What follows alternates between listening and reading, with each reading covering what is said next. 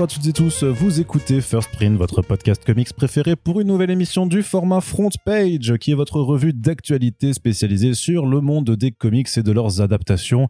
C'est la dernière émission du mois de janvier 2023 que l'on vous propose en ce début de février, puisque voilà, notre émission revient trois fois par mois, et donc c'est l'occasion de faire un petit peu le point sur ce qui s'est passé dans les derniers jours du mois de janvier. Nous étions au FIPD, en tout cas moi j'y étais. Euh, Corentin, ça va bien? Ça va et toi? Moi, j'y étais pas. Ça, oui, oui, je sais que toi, tu n'y étais pas, euh, mais ça n'a pas empêché de, de, cravacher un petit peu, de faire pas mal d'actualités aussi euh, sur, euh, notamment, bah, bah, on le fait à l'écrit sur comicsblog.fr, puis après, on le débrief en podcast sur First Print sans, euh, sans plus tarder, Corentin, on va commencer tout de suite du côté des comics, puisque tu le sais, le FIBD, c'est souvent l'occasion de faire un, des, des, points, des points notamment sur l'état de santé du marché, et puis de notre côté aussi de pouvoir récupérer quelques données afin de dresser un petit peu le top des comics qui se sont le plus vendus en France. Alors, un premier, euh, un premier point sur l'état du marché comics euh, en France, puisque c'est donc euh, le panéliste GFK qui a fait une conférence en association avec le FIBD pour dresser un état général en fait de la bande dessinée. Et bah, qu'est-ce qui est, qu'est-ce qu'on a pu voir un petit peu dans ces chiffres qui nous ont été rapportés? Eh bien, d'une part que grosso modo le comics en France c'est toujours de l'état de l'ordre de 4% du marché de la BD en France, sachant que c'est un chiffre qui est toujours à relativiser. De toute façon, toutes ces données là euh, sont critiquables et peuvent être euh, prises avec du recul puisque premièrement euh, la classification de GFK en tant que comics en fait elle est dépendante en fait de ce que l'éditeur va donner en fait comme label à la BD qu'il va sortir. C'est-à-dire que s'il veut pas classer son titre dans comics ce ne sera pas rangé parmi les comics dans leur dans la prise en compte en fait des, des bouquins évalués. C'est-à-dire que par exemple euh, du Garfield ou du Simpson qui est en B, qui est du comics techniquement mais qui est classé en BD jeunesse euh, certaines productions de futurs de Picsou Exactement, certaines BD de genre en fait qui vont être classées, voilà, bah, en, enfin, en enfin certains comics qui vont être classés en BD de genre plutôt ou en roman graphique. Voilà, il y a, y a, tout ce genre de, de choses. Euh, donc ça permet en fait, enfin ce que ça permet de, de voir, c'est simplement qu'en fait qu'il y a une partie de la production qui nous vient des États-Unis qui en fait euh, est occultée euh, ce classement.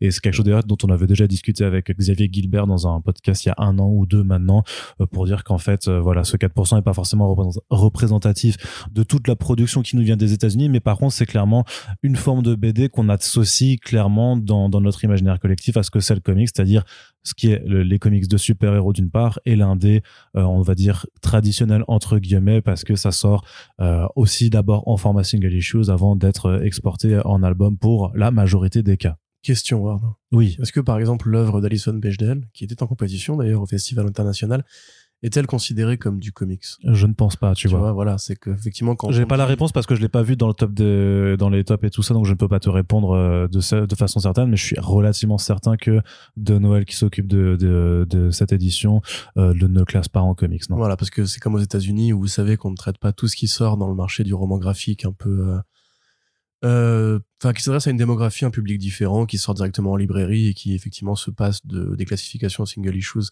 ou même n'a pas un rapport direct avec euh, le marché des, des grands auteurs qui passent par le super-héros avant d'aller vers l'indé. C'est plus ça qu'on dirait l'indé mainstream, on va dire, ou l'indé euh, l'indé comics euh, très identifié. C'est généralement des gens qui sont passés par DC Marvel ou Dark Horse ou même parfois 2080.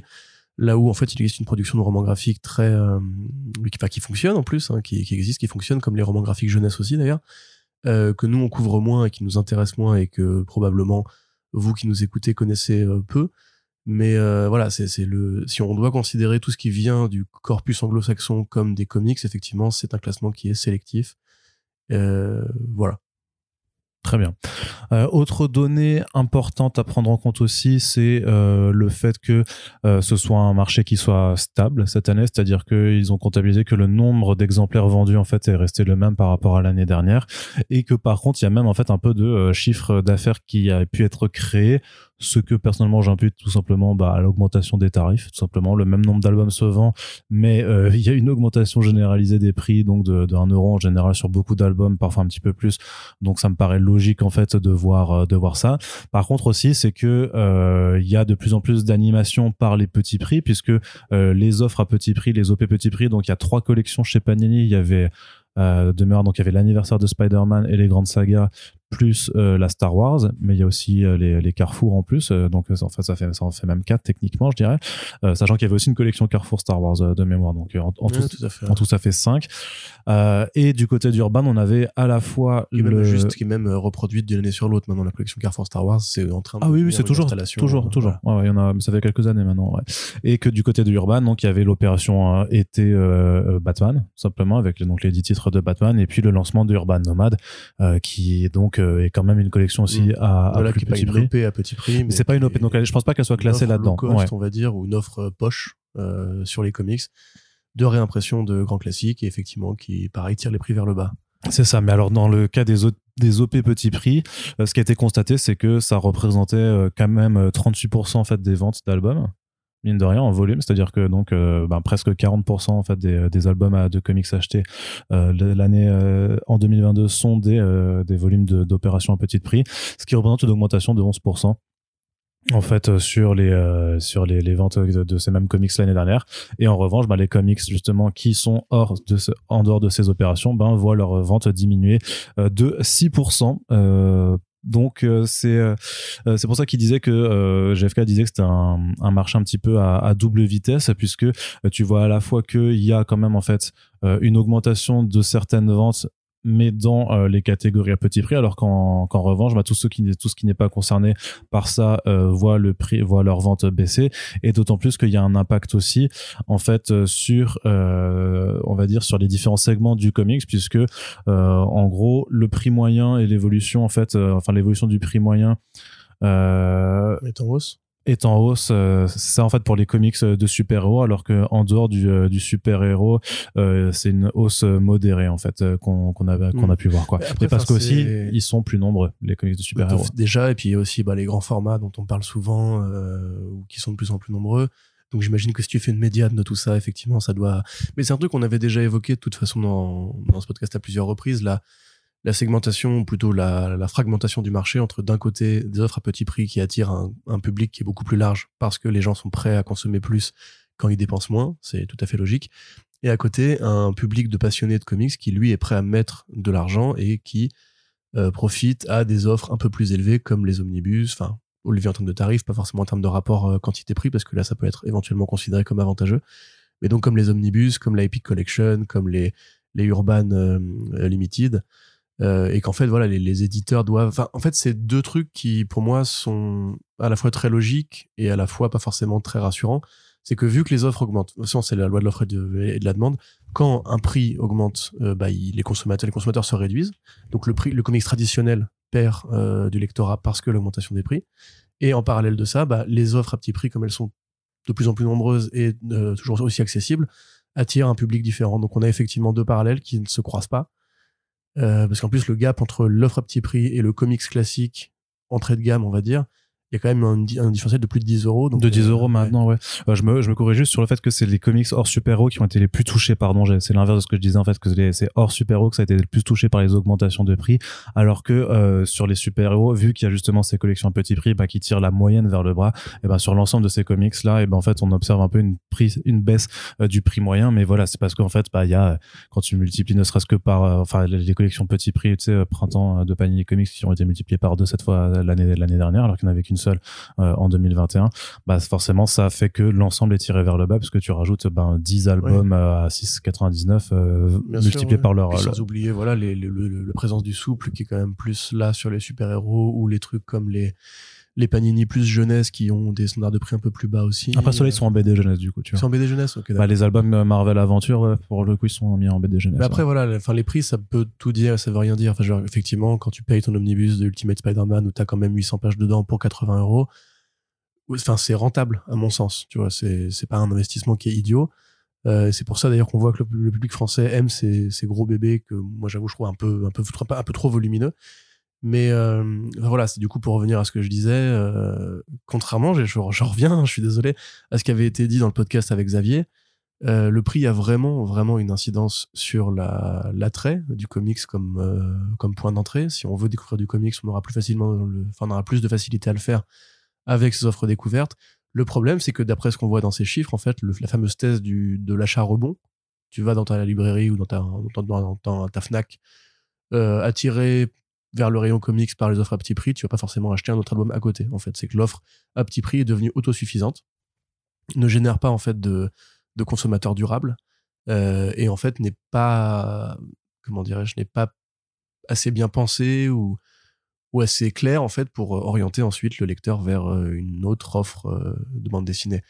Ce qui est un peu dommage en plus parce qu'on voit que ces offres en général bah, conservent des, titres plutôt intéressants. Euh, dans le cas de la collection Batman de Urban, c'était des très bonnes BD et qui pouvaient ouvrir, enfin amorcer le début d'une passion. de la même façon pour Spider-Man d'ailleurs, on pourrait imaginer que les gens qui ont commencé avec les quelques slots qui étaient présents dans le truc auraient pu se dire bah, je vais essayer après d'aller voir, ou même le Bendis, d'aller voir justement après, je les vois mal passer du Bendis à 7,99€ à un, Ultimate Spider-Man à 80 balles, évidemment. Mais euh, voilà, en fait, là, l'écart entre ces deux strates de prix fait que c'est compliqué d'imaginer effectivement que la thèse du rebond finira par euh, s'amorcer. En revanche, on peut le voir comme une bonne nouvelle dans la mesure où ça met quand même des comics dans les mains des gens, ce qui est toujours un peu l'objectif. Et que peut-être à terme, euh, une fois que ces collections seront vraiment très implantées, que ce sera plus juste de, de l'opérationnel occasionnel, ce sera deux courbes qui vont juste continuer d'évoluer dans leur coin et euh, ne pas se gêner forcément parce que comme tu le dis en fait il n'y a pas une baisse significative du, nombre de lecteurs de comics traditionnels enfin à grand prix euh, malgré l'augmentation. Et de la même façon l'augmentation des comics à petit prix n'a pas l'air d'avoir un impact sur le marché traditionnel.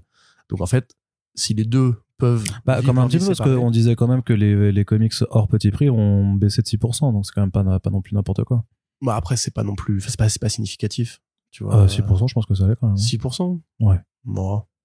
Si, je pense que pour les éditeurs concernés, ça, ça Oui, probablement. Il faudrait voir la répartition en fait sur les trucs, mais j'imagine que clairement les, les, les, les, plus touchés, c'est aussi ce, sur une baisse générale du marché de la BD.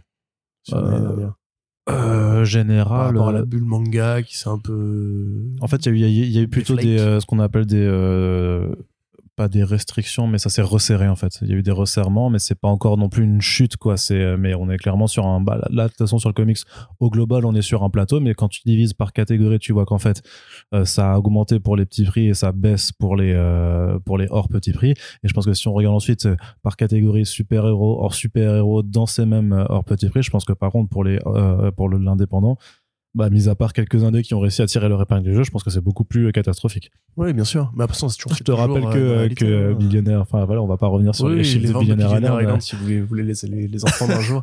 Oui, mais à côté, voilà, Everything fait 4000x et c'est très bien. Tu vois, c'est. Enfin, c'est qui aurait pu le prévoir, tu vois, pour Cantwell qui est pas un. Ah, comme la crise climatique, veux dire? De quoi? Tu l'as pas. Ah, pardon. oui, faut se réveiller. Faut se politique, Arnaud Kikou, extraordinaire c'est par rapport à Emmanuel Macron pour ceux qui ne l'avaient pas voilà on dénonce.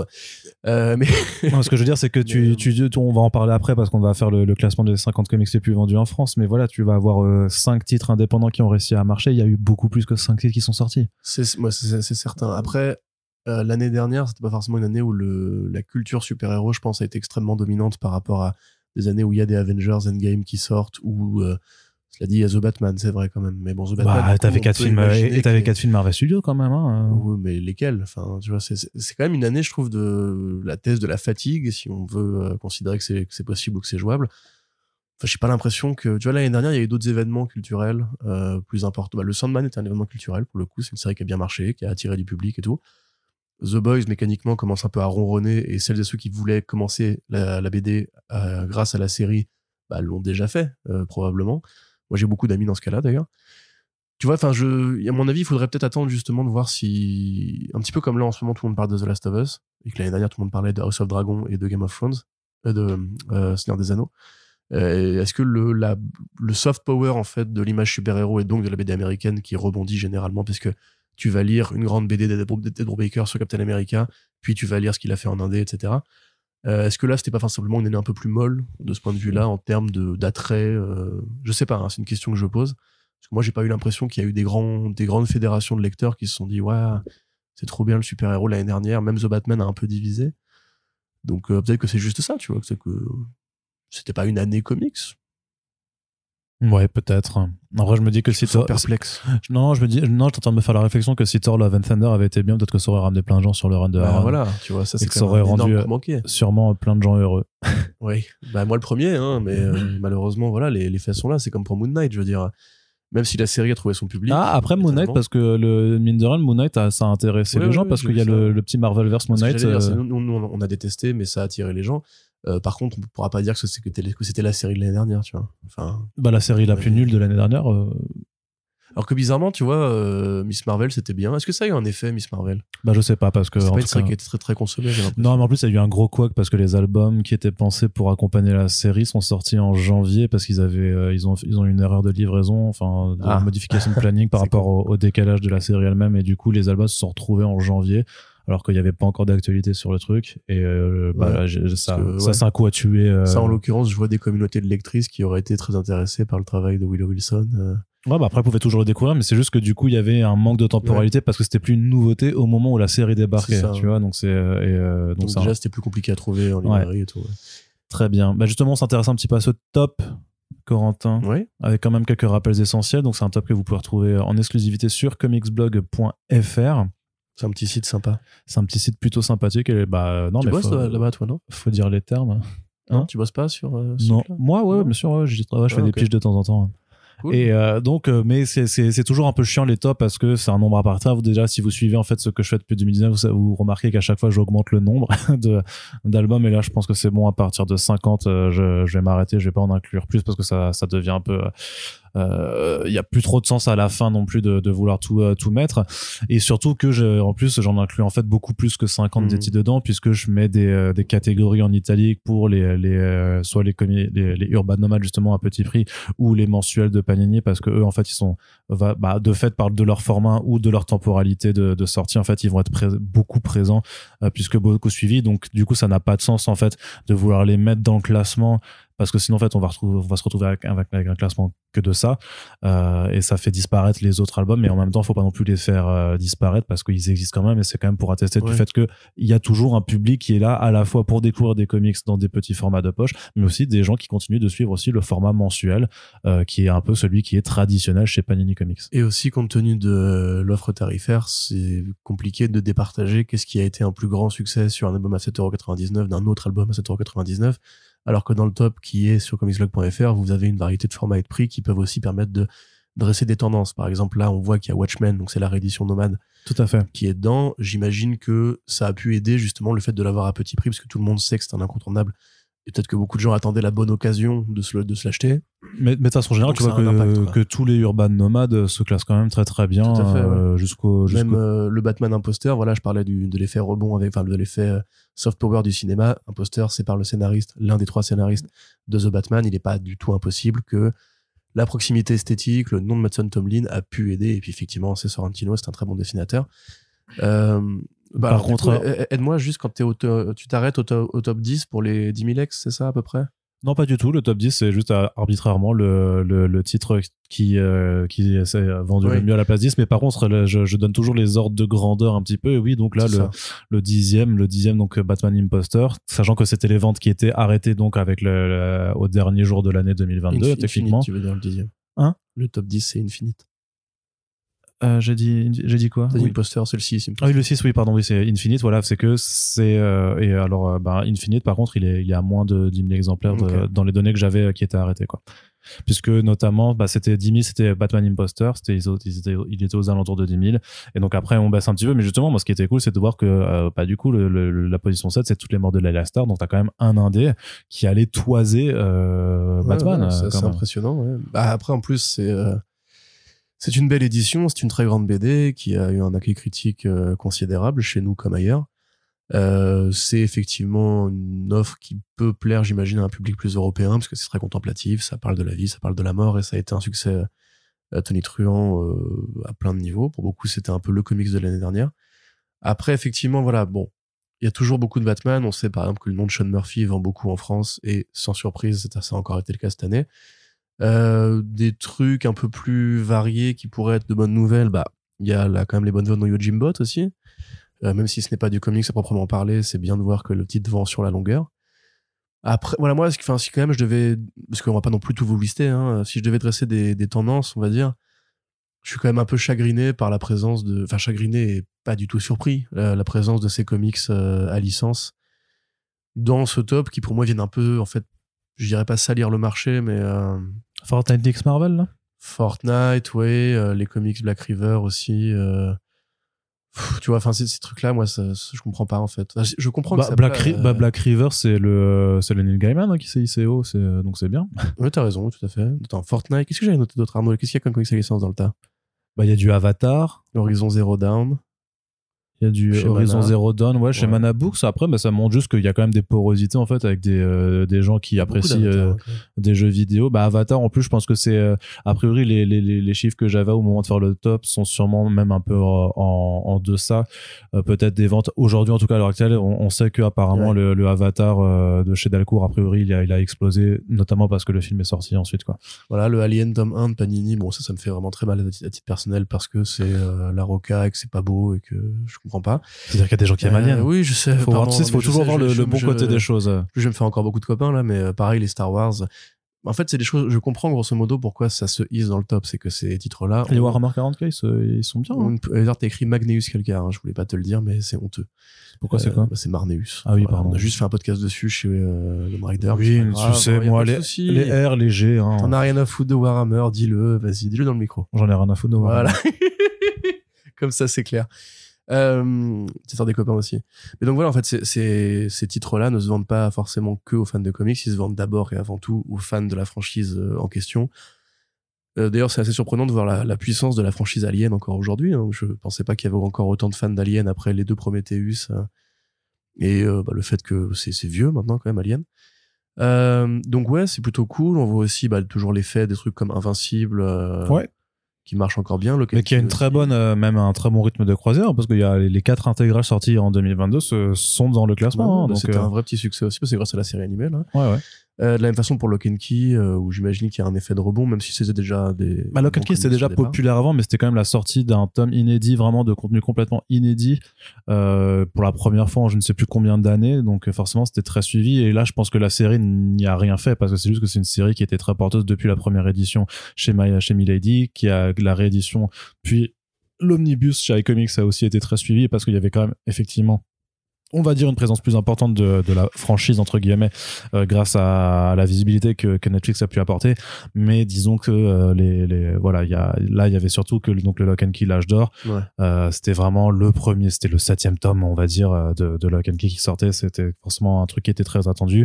De la, même de la façon que tu vois que le TM- TMNT The Last Ronin aussi ça a Oui, été un bah, très bon lancement. C'est pas très étonnant là. et il a réussi à et tu vois mais par exemple dans les dans les surprises aussi j'ai quand même vu que bah t'as deux omnibus qui arrivent à se glisser très très haut en fait hein, dans, dans ce- enfin qui arrivent à se glisser quand même dans ce top 50 euh, notre- bah donc du coup euh, l'omnibus The Boys mais aussi l'Ultimate Spider-Man omnibus euh, tome 2 Ouais, tout à fait. qui est quand même un bah faut dire que c'est voilà donc c'est pas forcément le, le, le fort prix qui qui empêche de euh, Bah, encore une fois, c'est une question de quantité. Je pense que les gens sont prêts à payer quand ils voient la taille du bousin et que ça va leur durer longtemps. quoi. C'est Ouais, c'est pareil pour les intégrales de Invincible. Hein. Je veux dire, tu, quand tu les, tu les prends, tu sais que t'en as pour un petit moment, que t'en as pour ton fric. En fait, ça, c'est la logique, t'en as pour ton fric. Euh, alors qu'à l'inverse, un album plus petit, je pense que tu payes pas les mêmes sommes. On. Un jour, on pourrait faire ce débat vraiment. On invite Xavier, on invite un libraire, on fait ce débat entre nous pour voir vraiment s'il y a une sorte de vérité universelle. Parce que je vois très bien tes arguments, mais je pense quand même que ça joue. Voilà, c'est mon avis. Mm. Euh, sinon, quand même, une bonne nouvelle, Ed Gain. ouais Euh, petite claque, moi, personnelle de, bah, de l'année dernière, effectivement, qu'on avait chroniqué. Euh, une super BD sur un super sujet. Je me demande si ça a pas attiré un peu l'attention des fans de True Crime. oh si ça a dû dépasser le, les sphères comics après Eric Powell aussi il a quand même ça une bonne fanbase en France Ouais. hein, Ouais, ouais. Puis l'auteur Harold Chester aussi, peut-être, euh, parce que c'est un Ça, spécialiste hein, de ça. Ouais. Donc peut-être qu'il y a des communautés en fait de fans de True Crime qui sont, enfin de, de vrais tueurs en série de la vraie vie, qui s'y sont intéressés, mais quand même. Un Bah, on sait d'ailleurs, tu vois, tu vois, on parlait- bien, quoi. on parlait de romans graphiques euh, d'ailleurs qui sont pas catégorisés en comics mais je suis sûr que si euh, je pouvais avoir les chiffres euh, mon ami euh, euh, Damer euh, de Derf Back Derf chez chez c'est euh, on sait que ses ventes Ah, ont- Ba- Bagderf, il est pas identifié comics? euh, non je pense que lui il est en BD de genre du coup Bah, pourtant, oui, bon. et mais par contre lui on sait que ses ventes ont explosé avec la série Damer sur Netflix donc je suis à peu près sûr que si euh, je pouvais avoir euh, les, les, les chiffres de cet album là il serait dans le top 50 aussi hein, Ouais. clairement Après les autres bonnes nouvelles, bah crossover évidemment, c'est quand même une super cool. Enfin, c'est super cool. Après, il a aussi le, le côté Ready Player One du marché indé qui a pu attirer pas mal de gens bon, surtout qu'il a un prix de lancement à 10 euros hein. aussi. Department of Truth tome 1, pareil pareil.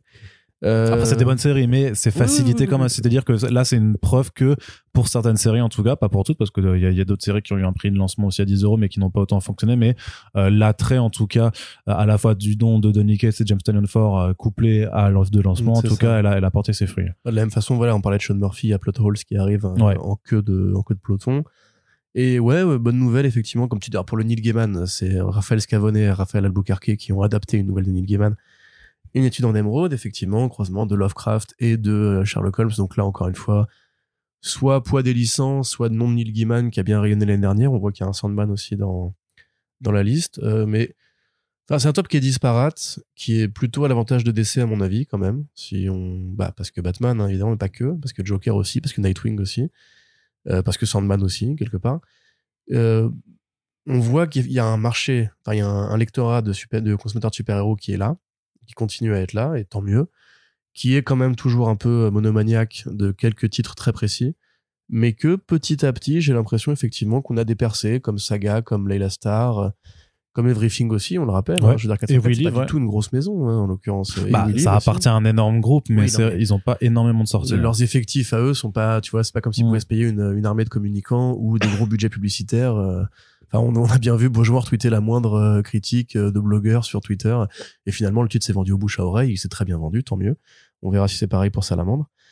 Enfin, très bien vendu à l'échelle du marché comics, hein, où 2000X, c'est considéré comme une bonne vente déjà. Donc, Oui, après, il est, il est à plus. hein. Là, ils sont à plus, puisque le dernier, le- l'entrée numéro 50, donc le saga tome 1 et tome 2, c'est environ, euh, c'est dans l'ordre de 2,5 euh, 1000, euh, enfin 2500 exemplaires, quoi. Ouais, ouais.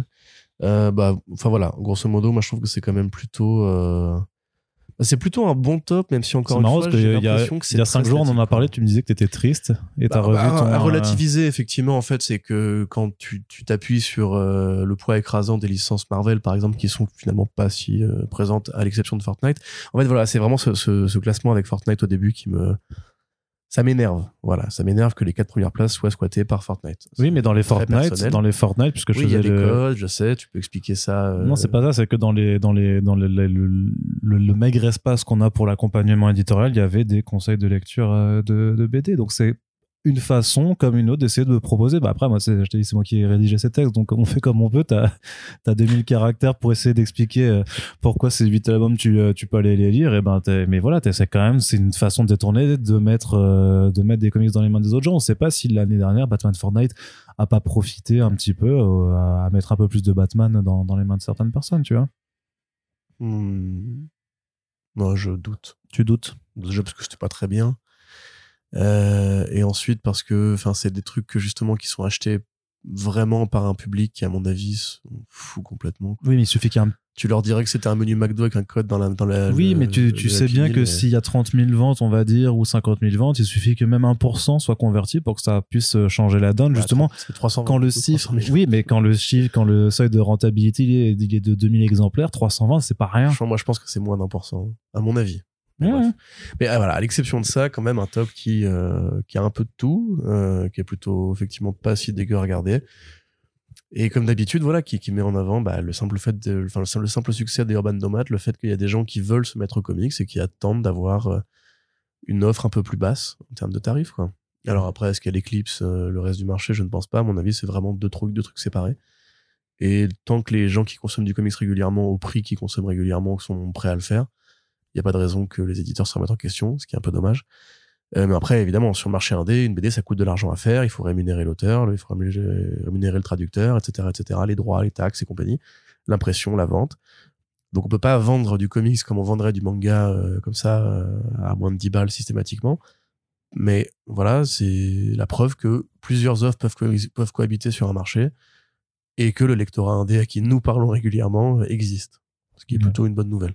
Et puis la très bonne performance aussi des titres là, 619, Ouais. euh, qui ont arrêté d'être classés en comics en fait, euh, j'ai l'impression par rue de Sèvres alors qu'en Canal le faisait, mais dont les chiffres en fait euh, que j'ai pu obtenir par voie séparée en fait les placent quand même déjà très très haut et je pense que même qu'ils sont peut-être un peu sous-estimés de façon générale donc euh, ça se trouve c'est encore c'est encore un petit peu plus mais voilà c'est quand même important aussi de les faire figurer parce que même si c'est pas du comics nous on les intègre dans notre ligne éditoriale depuis plusieurs années et on a envie de montrer aussi que ça existe et que justement bah, par rapport à à enfin voilà qu'un OKA que des, des euh, du, du short story ou du euh, MFK2 euh, se vend à hauteur comparable à des champions du mainstream que sont Batman, Spider-Man et tout ça. Donc c'est quand même un truc aussi qui montre que cette partie du, lectorat qui est communicante entre les comics de super-héros et la production en fait bah, française mais d'inspiration euh, multiple euh, comme les BD du, 619 ou euh, en fait ben il existe il existe et bah, moi je suis plutôt juste content de pouvoir continuer d'en parler parce qu'a priori ben on participe peut-être à faire exister ces, BD dans les mains des, gens et donc ça c'est juste juste extrêmmement gratifiant de, de les voir apparaître ainsi dans le classement. Oui. Corentin, on passe au reste de l'actualité. Ça fait déjà une demi-heure qu'on est euh, qu'on était juste là sur les sur les comics. Il y en a encore pas mal de choses à voir. Euh, juste un petit mot pour dire que euh, c'est une opération plutôt rigolote, je trouve, que Berserker en fait, donc le titre de Kanye Reeves, Matt Kint et Ron Garnet entame une pré-publication au format webtoon. Donc c'est Delcourt qui fait ça sur sa plateforme Verytoon. donc le webtoon, vous savez, c'est cette BD numérique à lecture en scrolling vertical ils ont décidé de publier en fait pas gratuitement, mais les trois premiers chapitres sont euh, gratos. Et après, il y aura un nouveau chapitre qui sera euh, publié euh, semaine après semaine jusqu'à la sortie du premier album au format papier au 15 mars 2023. Et ma foi, bah, c'est pour essayer de capter un, autre public, hein, clairement, puisque ce, à mon avis, ceux qui vont lire et même payer euh, euh, la monnaie un peu qui, qui, est pratiquée sur cette plateforme pour lire en webtoon passeront pas par la casse papier après.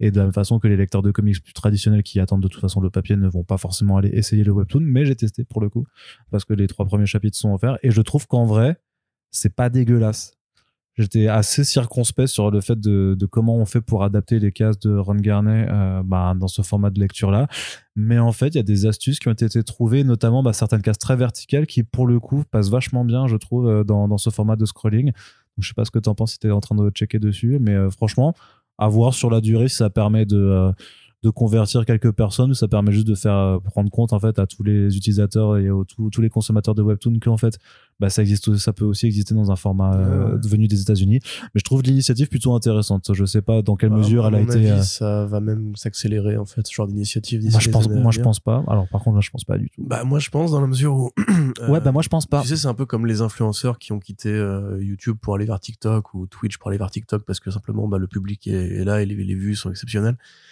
euh, en France, c'est quoi? C'est 6 millions de lecteurs de webtoon? Ah bon? Euh, Je crois. En tout cas, il y avait les lectrices de Naver, je crois, qui disaient qu'eux, ils avaient 2 millions euh, déjà, donc c'est quand même beaucoup. Et le marché au global, c'est plusieurs millions. Mais en fait, il faudrait qu'on en parle avec un jour, si tu veux l'inviter, Sparkle Ruti, l'autrice de Colossal, qui est une experte du sujet des webtoons et qui a pour le coup des données que nous n'avons pas, dans la mesure où elle travaille sur ce secteur-là. et en fait, c'est vraiment un marché qui est colossal, justement, excellent, euh, et qui va en fait simplement continuer à s'accélérer. C'est un des principaux pôles d'attractivité dans les nouveautés de la bande dessinée de ces dernières années, qui a progressé en part de marché énormément depuis 10 ans. Et euh, voilà, l'offre, elle est simple, elle est facile. On voit que Marvel avait déjà commencé à faire ça en partie avec euh, certaines BD qui étaient réimprimées au format webtoon pour essayer de capter du nouveau public, notamment le Moon Knight de, de Jeff Lemire, et aussi les offres avec le Jeff le requin, toutes ces conneries-là l'année dernière je pense que c'est un effort global et simplement effectivement ça peut être un produit d'appel euh, qui coûte pas grand chose qui après peut éventuellement convertir vers l'achat euh, définitif pérenne. De la même façon qu'en fait on, fait des previews de chapitre 1 euh, pendant la période Covid c'était un peu la mode tu sais où tout le monde mettait les 20 premières planches d'un numéro en ligne pour ou le numéro 1 gratuitement pour attirer. Et comme il y a l'attrait du format un marché de consommateurs qui est déjà implanté qui est déjà installé et qui prend cette habitude là petit à petit bon, bah, j'ai envie de dire qu'effectivement, il n'y a pas de raison que ça ne, ça ne fonctionne pas. Après, bon, Berserker, euh, j'ai pas un avis très optimiste, enfin, moi, très enthousiaste sur cette bande dessinée, donc, euh, on verra. Le, nom de Keanu Reeves, à mon avis, suffit de toute façon à, vendre. les séries Netflix euh, et le film qui arriveront beaucoup plus tard devraient aussi faire une publicité tardive à ce projet-là, parce Netflix fait la publicité pour les adaptations, pour les bouquins dont ils, sont, dont ils font les adaptations. Donc on verra bien, mais à mon avis, ouais, c'est une offre enfin, c'est une stratégie qui serait intéressante de surveiller pour voir déjà si ça marche. Et si le public des webtoons, qui est quand même plus habitué à une BD plus euh, orientale, euh, répond bien au code comics, on va dire, enfin en tout cas à la, l'esthétique comics. Et si les d'autres éditeurs euh, suivent cette voie. Non, je, je pense pas parce que y a, les autres éditeurs ont pas forcément de plateforme webtoon qui leur est propre, qui leur appartient, donc je suis pas sûr qu'ils aient envie forcément de mettre. Et puis il faut un travail d'adaptation parce que tu peux pas juste mettre euh, ta, planche de BD comme ça. Là, c'est vraiment un travail d'adaptation qui est fait sur, sur chaque case. Si sur... t'avais lu justement le, le, Moon Knight en webtoon, euh, tu verrais qu'il y en a qui s'en battent complètement. Enfin, en tout cas, Marvel, eux, s'en battent les couilles. ils font un carré autour d'une case, enfin dans une case, hop, ils la mettent, grand espace blanc, carré suivant, carré suivant. C'est vraiment, moi je pourrais te le faire, hein, le découpage euh, webtoon euh, que- Ouais. qui est exigé par une major comme ça. Enfin, après, c'est juste une théorie personnelle, mais je, enfin, de toute façon, quand le consommateur est présent sur un marché, c'est rare de voir les éditeurs ne pas essayer de d'aller occuper ce Ouais. marché. C'est ça, disons que c'est eux qui c'est pour le coup c'est Delcourt qui tente en premier. Corentin, on passe du côté de la VO avec quelques annonces sur lesquelles je vais te laisser un petit peu monologuer. Euh, Est-ce que tu peux me parler de ce curieux roman graphique Lost Boy de euh, Jay Martin qui apparemment a bossé sur Ad Astra, euh, qui nous arrive donc chez Dark Horse Comics? Bah, effectivement, alors cette news est au, est- est au programme parce que Arnaud ne me demande pas avant de faire les, le programme. Euh, Je suis un tyran, il faut le savoir. parce que j'ai hein. pas grand chose à en dire dessus. Alors, du coup, je vais vous parler de Jay Martin, ce sera plus intéressant. Jay Martin, en fait, au départ, c'est donc un artiste visuel qui travaille dans le storyboard, euh, qui a fait pas mal de films, euh, quelques vrais grands films. Donc, effectivement, il était euh, concept artiste sur Ad Astra. Il a été illustrateur sur pas mal de projets comme Amazing Spider-Man 2 aussi. Et sur le film Constantine, d'ailleurs, tiens, en 2005, effectivement, il avait travaillé là-dessus. Donc, c'est un mec qui connaît les comics, c'est un mec qui est fan de comics.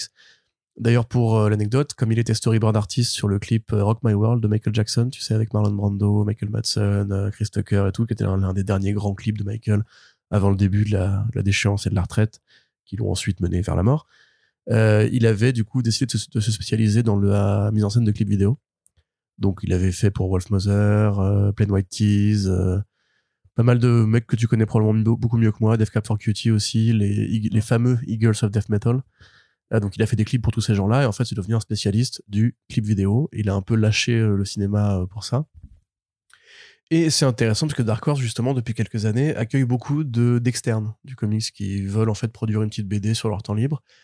Alors lui n'est pas une vedette, hein, évidemment, je pense pas qu'il soit très connu en dehors de la niche très fermée des gens qui s'intéressent beaucoup aux réalisateurs de clips vidéo. Mais tu peux mettre sur la couverture euh, par l'un des concept artistes de Ad Astra, par le storyboard artiste de Amazing Spider-Man 2, qui avait effectivement des scènes assez dynamiques. Tu pourrais imaginer que les storyboards étaient jolis. Euh, et donc, il va faire une BD qui sera un, sur- un survival, où un jeune homme survit à un accident de voiture, se paume dans les bois et va devoir euh, survivre, simplement. La piste que lui décide d'emprunter, c'est pas justement d'aller dans le, thème Lara Croft, on va dire, où euh, d'un coup, ça y est, il a un instinct de survie de malade, il va buter une biche avec un bout de bois taillé et décider d'être un Rambo avec un arc et des flèches. C'est plus que lui, justement, va, euh, va opter pour la compassion. Donc on imagine très bien que justement, il va pas tuer une biche et que plus tard, quand il sera en danger, la biche va venir l'aider. Je suis scénariste. Euh, pas très bon. on parie Je parie beaucoup d'argent là-dessus. Mais donc voilà, c'est un petit roman graphique qui a surtout pour intérêt de montrer que Dark Horse continue d'accueillir donc des non-professionnels de la bande dessinée, même si lui, en l'occurrence, est dessinateur et c'est lui qui illustre le roman graphique. Euh, après David Duchovny, après Patton Oswalt, après le réalisateur de euh, Traîner sur le bitume, Yes. euh, qui avait fait du coup ce roman graphique euh, Organism from Outer Space, je crois. Tu l'as lu d'ailleurs? Non, parce que C'est- je C'est l'ai. perché. hein. Moi, il faut que je le chope. C'est vraiment dessiné euh, de manière assez particulière. Enfin, tu, tu verras, mais euh, je sais pas si ça va te plaire. Et donc voilà. Et puis aussi euh, les artistes de Warcraft aussi qui étaient venus de Blizzard, pardon, qui étaient venus, euh, bah, du coup de Warcraft, qui étaient venus faire un petit roman graphique récemment là.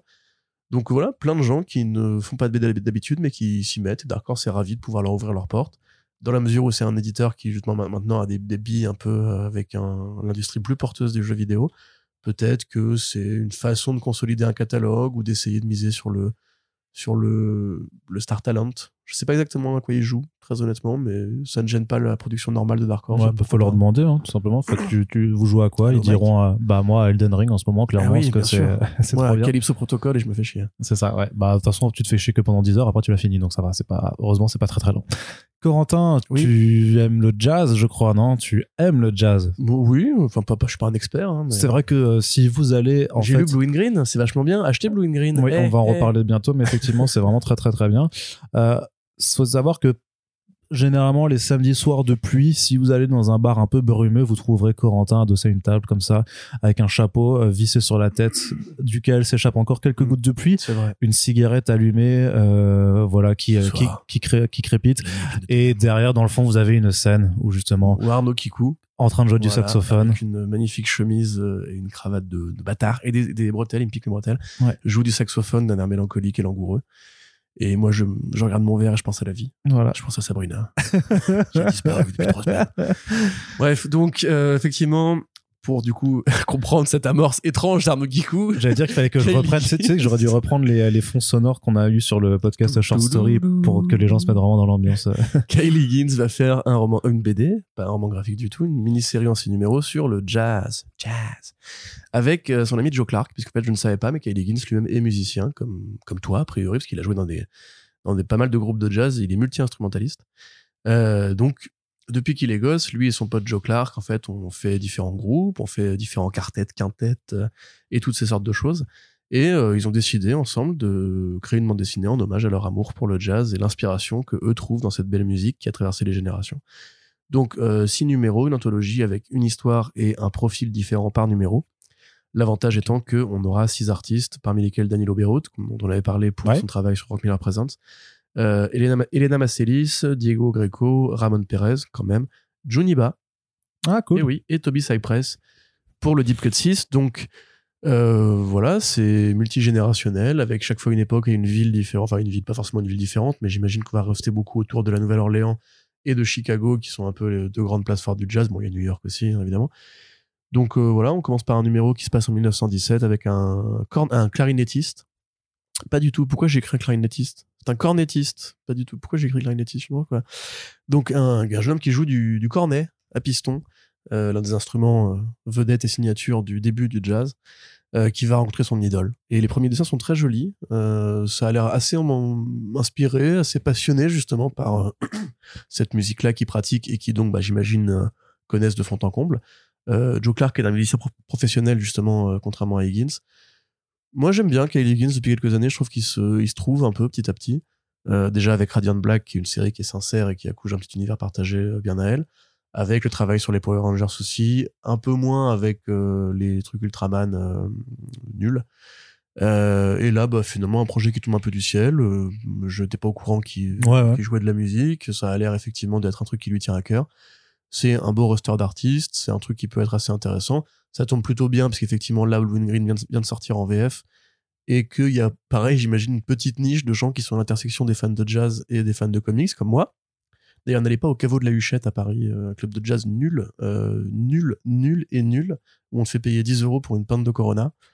Donc euh, voilà ça sort chez Image Comics au mois d'avril et on est content très bien Corentin. Toi qui es fan de jazz Arnaud ça enfin qui est pratiquant même si bah, c'est pas tant le jazz. Moi je préfère faire du funk tu vois au saxophone en vrai. C'est plus dans les trucs un peu plus euh... ouais mais t'es au courant quand même que ton instrument a été designé pour le jazz.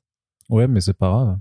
Mais ça t'intéresse ou pas enfoiré? Et tu veux pas avoir des gens qui jouent du saxophone dans une BD c'est pas un truc qui te fait rêver? Bah moi je joue du saxophone. Donc j'ai pas besoin d'en avoir dans la BD si je veux voir des gens qui jouent du saxophone, je sors mon saxophone, je me regarde dans un miroir et je kiffe, tu vois. Je fais oh yes. C'est la phrase la plus bizarre. c'est clair, c'est clair. L'égocentrisme, qu'est-ce que c'est? Non mais si, je suis, je suis curieux de voir, mais je trouve que en plus le projet est vachement. Bah après moi, moi. J'écoute pas de musique, j'écoute ma musique. Le... ça.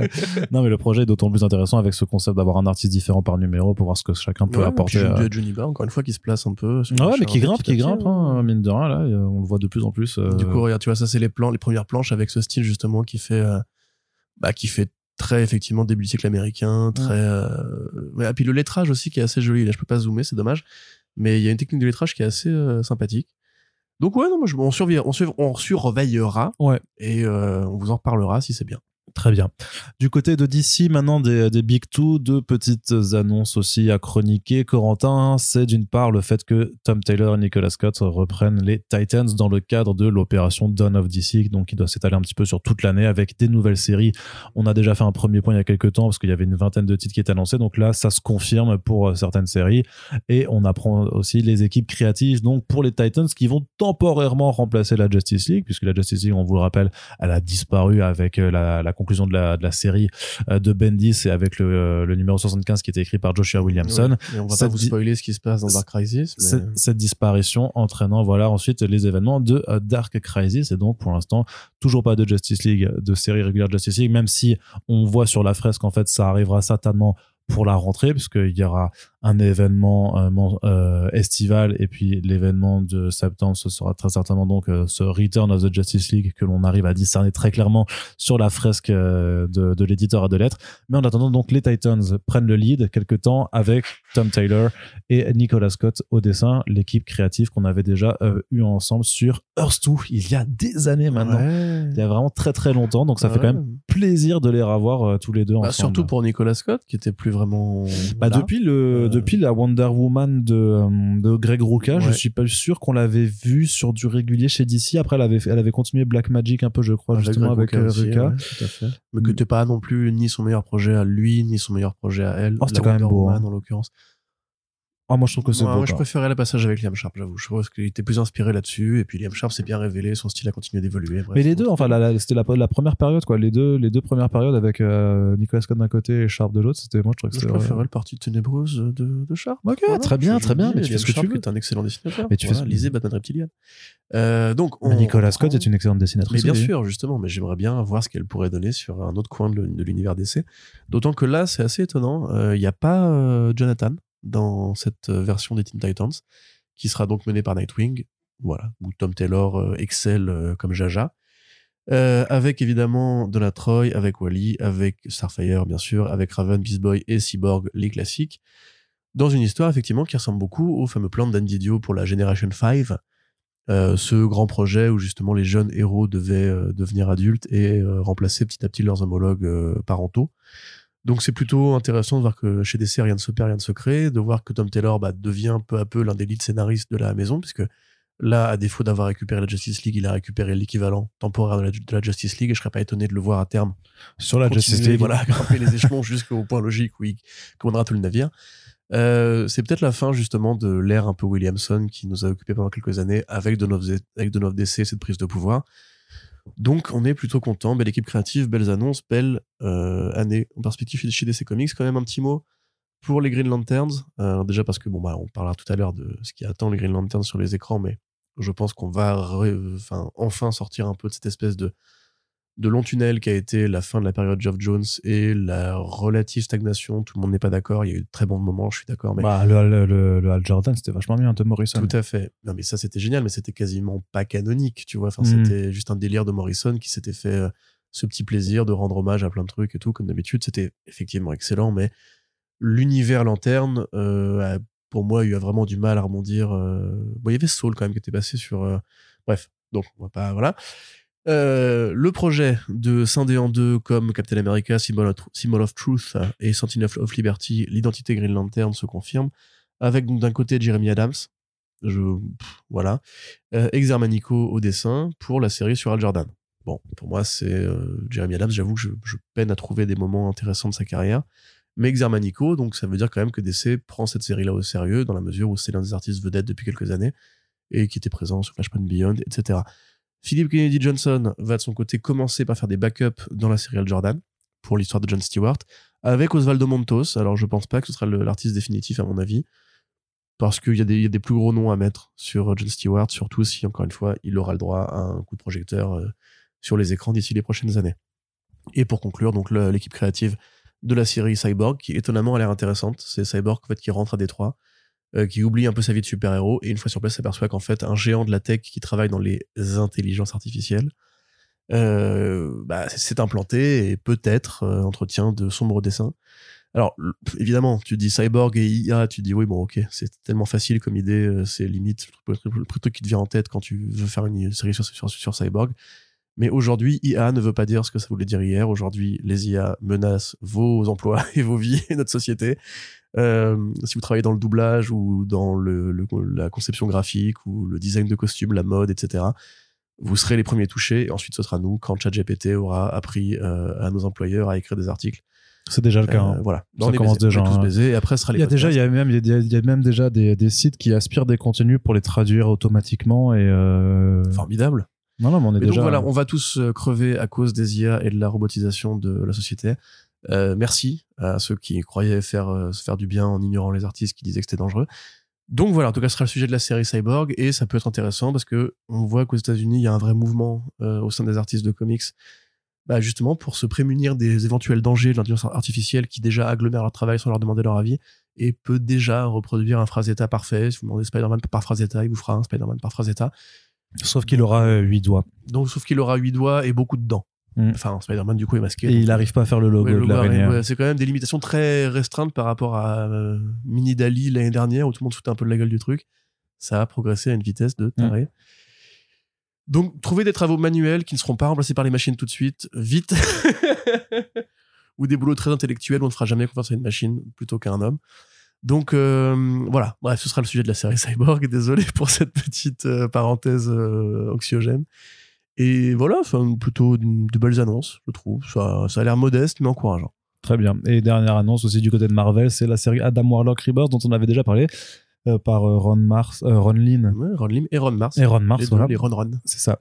Le, Ron Ron. le- le double Ron, Les ronrons. les ronrons, petit patapon. T'as pas lu mon article? J'ai écrit les ronrons tout le temps. Ah d'accord. euh, Non, bah non, non, c'est vrai. voilà, t'en as rien à foutre. oui. Et bah voilà. Ouais. Et bah voilà. Mais parlons un petit peu comme ça qu'ils introduisent une Eve Warlock dedans, alors Oui. sachant que c'est pas la première fois forcément qu'il y a un personnage féminin à Smithos qui avait été rajouté. Bah non. Arnaud, c'est pas la première fois. C'est Mm. vrai, ça. On sent que le, le- la partie comics est très restreinte euh, cette, cette semaine. Donc, euh, effectivement, Adam Warlock, euh, création donc de l'enclave, qui voulait créer un être humain parfait pour euh, faire progresser l'humanité, résoudre les crimes et les conflits, etc., un peu comme Ultron. Mais qui bah, va réussir à créer une sorte de dieu cybernétique qui ensuite partira vers les étoiles, rencontrera Thanos, entrera dans la grande saga du Gant de l'Infini et deviendra l'une des principales divinités cosmiques, on va dire, de l'univers Marvel au point d'être encore là aujourd'hui, d'être encore utilisé assez régulièrement. Euh, le fait d'avoir justement euh, cette espèce de redcon euh, féminine, ça participe d'une sorte de double problème, c'est que déjà effectivement donc ils vont créer une Eve Warlock qui aurait été créée en même temps voire avant Adam comme une sorte de jumelle. Donc Adam et Eve, oh là là, ils sont, ils sont futés chez Marvel. Euh, et elle serait plus puissante, plus forte, aussi plus menaçante, plus méchante que euh, son homologue masculin. Effectivement, c'est pas nouveau, puisqu'en fait, dans la saga de Adam Warlock, au départ, il s'appelle pas Adam Warlock, il s'appelle Him. C'est une création de Kirby dans les Fantastic Four. Euh, et c'est plus tard qu'il prendra lui-même le nom d'Adam Warlock. Il y a aussi le Magus aussi plus tard, mais je vais pas développer là-dessus. Euh, et en fait, une fois que euh, Warlock s'est barré, l'enclave se dit que l'expérience était bonne, donc euh, recommençons. Et ce coup-ci, essayons quand même de le rendre plus manipulable. Donc ils vont créer une autre créature et demander à Doctor Strange de euh, le machiner un peu dans le cocon pour qu'il soit justement plus facilement contrôlable par l'esprit. Ce qui sort de ce cocon, c'est Paragon, une créature qui a plutôt l'apparence d'une sorte de momie inca, qui va être vaincue plus ou moins par Hulk et Strange, et retourner dans son cocon en disant ma forme finale n'est pas encore arrivée et euh, je reviendrai quand ce sera prêt. Donc beaucoup plus tard, Her sort du cocon, donc une créature qui ressemble à Adam avec des attributs féminins. Donc on pourrait se dire quelque part que Her est un peu l'un des premiers personnages transgenres de l'histoire des comics, dans la mesure où elle est apparue sous la forme d'un homme très masculin et ensuite d'une femme très féminine, c'est bien même, la même créature. Et c'était tellement une femme dans une période euh, où les problématiques de genre ne se posaient pas forcément dans les, termes modernes, que dès qu'elle est sortie, elle s'est dit, mais je sais ce qu'il faut que je fasse, il faut que j'aille voir Warlock et qu'on baise, comme ça on pourra avoir un super bébé et qui serait le, le sauveur de la galaxie. Et donc elle va essayer de trouver Warlock, qui va l'envoyer chier, et puis elle va devenir l'esclave de, euh, de qui De la cabale, je crois Non, de la crucible. Euh, et avoir un destin tout à fait secondaire, en fait, on pense très peu à Her dans la saga de Warlock en général. Mais donc ça existe, et a priori, Eve Warlock n'est pas le même personnage. Euh, voilà, Her, ou maintenant Ayesha, est plutôt, enfin, ou que- Kismet, n'est plus vraiment une, player intéressante ou importante. Je crois même qu'elle apparaît plus dans les comics modernes, pour être honnête. Donc euh, voilà, ça va continuer à, produire. On peut imaginer que c'est vraiment juste pour la série qui, qui crée cette euh, entité-là, qui ne sera probablement pas dans le film de James Gunn, qui ne sera même pas forcément canonisé ensuite, puisque si c'est aux origines de Warlock, c'est comme il y a très longtemps, et on aurait entendu parler d'elle depuis. Mais bon, chez Marvel, rien ne se perd, rien ne se crée, évidemment. Et tout se redcon. Tout se redcon, tout se C'est pas mal ça. Rien ne se perd, rien ne se crée, tout se C'est redcon. beau quand tu parles, mon C'est pas mal, ça. T'es un verbatimeur euh, né.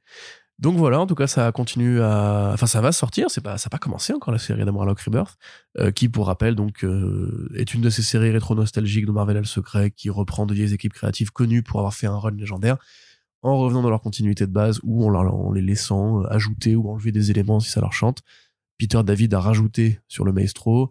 Euh, Louis Simonson a, a changé des éléments sur ses X-Men. Enfin voilà, il y a différents trucs qui, qui se manifestent comme ça. Et après avoir fait Silver, Surfer- Silver Surfer Rebirth, Marvel a dit à, au ronron, euh, les gars, il y a Adam Warlock cette année qui est au cinéma. Et il nous faut une série pour les nostalgiques.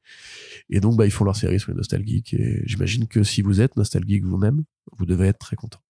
Yes, Nous aimons les nostalgiques. Tout à fait. Puisque bientôt, mais bientôt, nous serons nous-mêmes des nostalgiques. Moi, je pense que ça y est, je suis nostalgique. Ah, déjà? Bah oui. Moi, si tu me dis, par exemple, demain, Bendis, il revient sur Daredevil et il fait euh, un arc légendaire, je dis, mais, mais banco, j'achète. Ah, yeux relancent fermés. les Marvel Knights, tu sais, les- Tu verras trucs que quand ça. on va pas arriver aux annonces de James Gunn, je vais être très nostalgique. Pour Et encore, il y a des nostalgies que t'as même pas connues, mais juste parce que tu découvres sur le tas et tu dis, mais en fait, c'était tellement bien à ce moment-là, pourquoi ils le refont pas, quoi? Toi, Genre, tu, bah, toi, Marvel Knights. Là. Ouais, Ah, ou à. Marvel Knights aussi. C'est vrai que Ecstatis, j'ai pas connu à l'époque, mais c'est vrai que c'était Bah trop, oui. quoi. Bien sûr. Et Marvel Knights, effectivement. Mais là, c'est même plus de la nostalgie. Pour moi, ce serait C'est pour ça que Excellent, c'est vachement bien. Et C'est même excellent. Ouais. Voilà. Incroyable.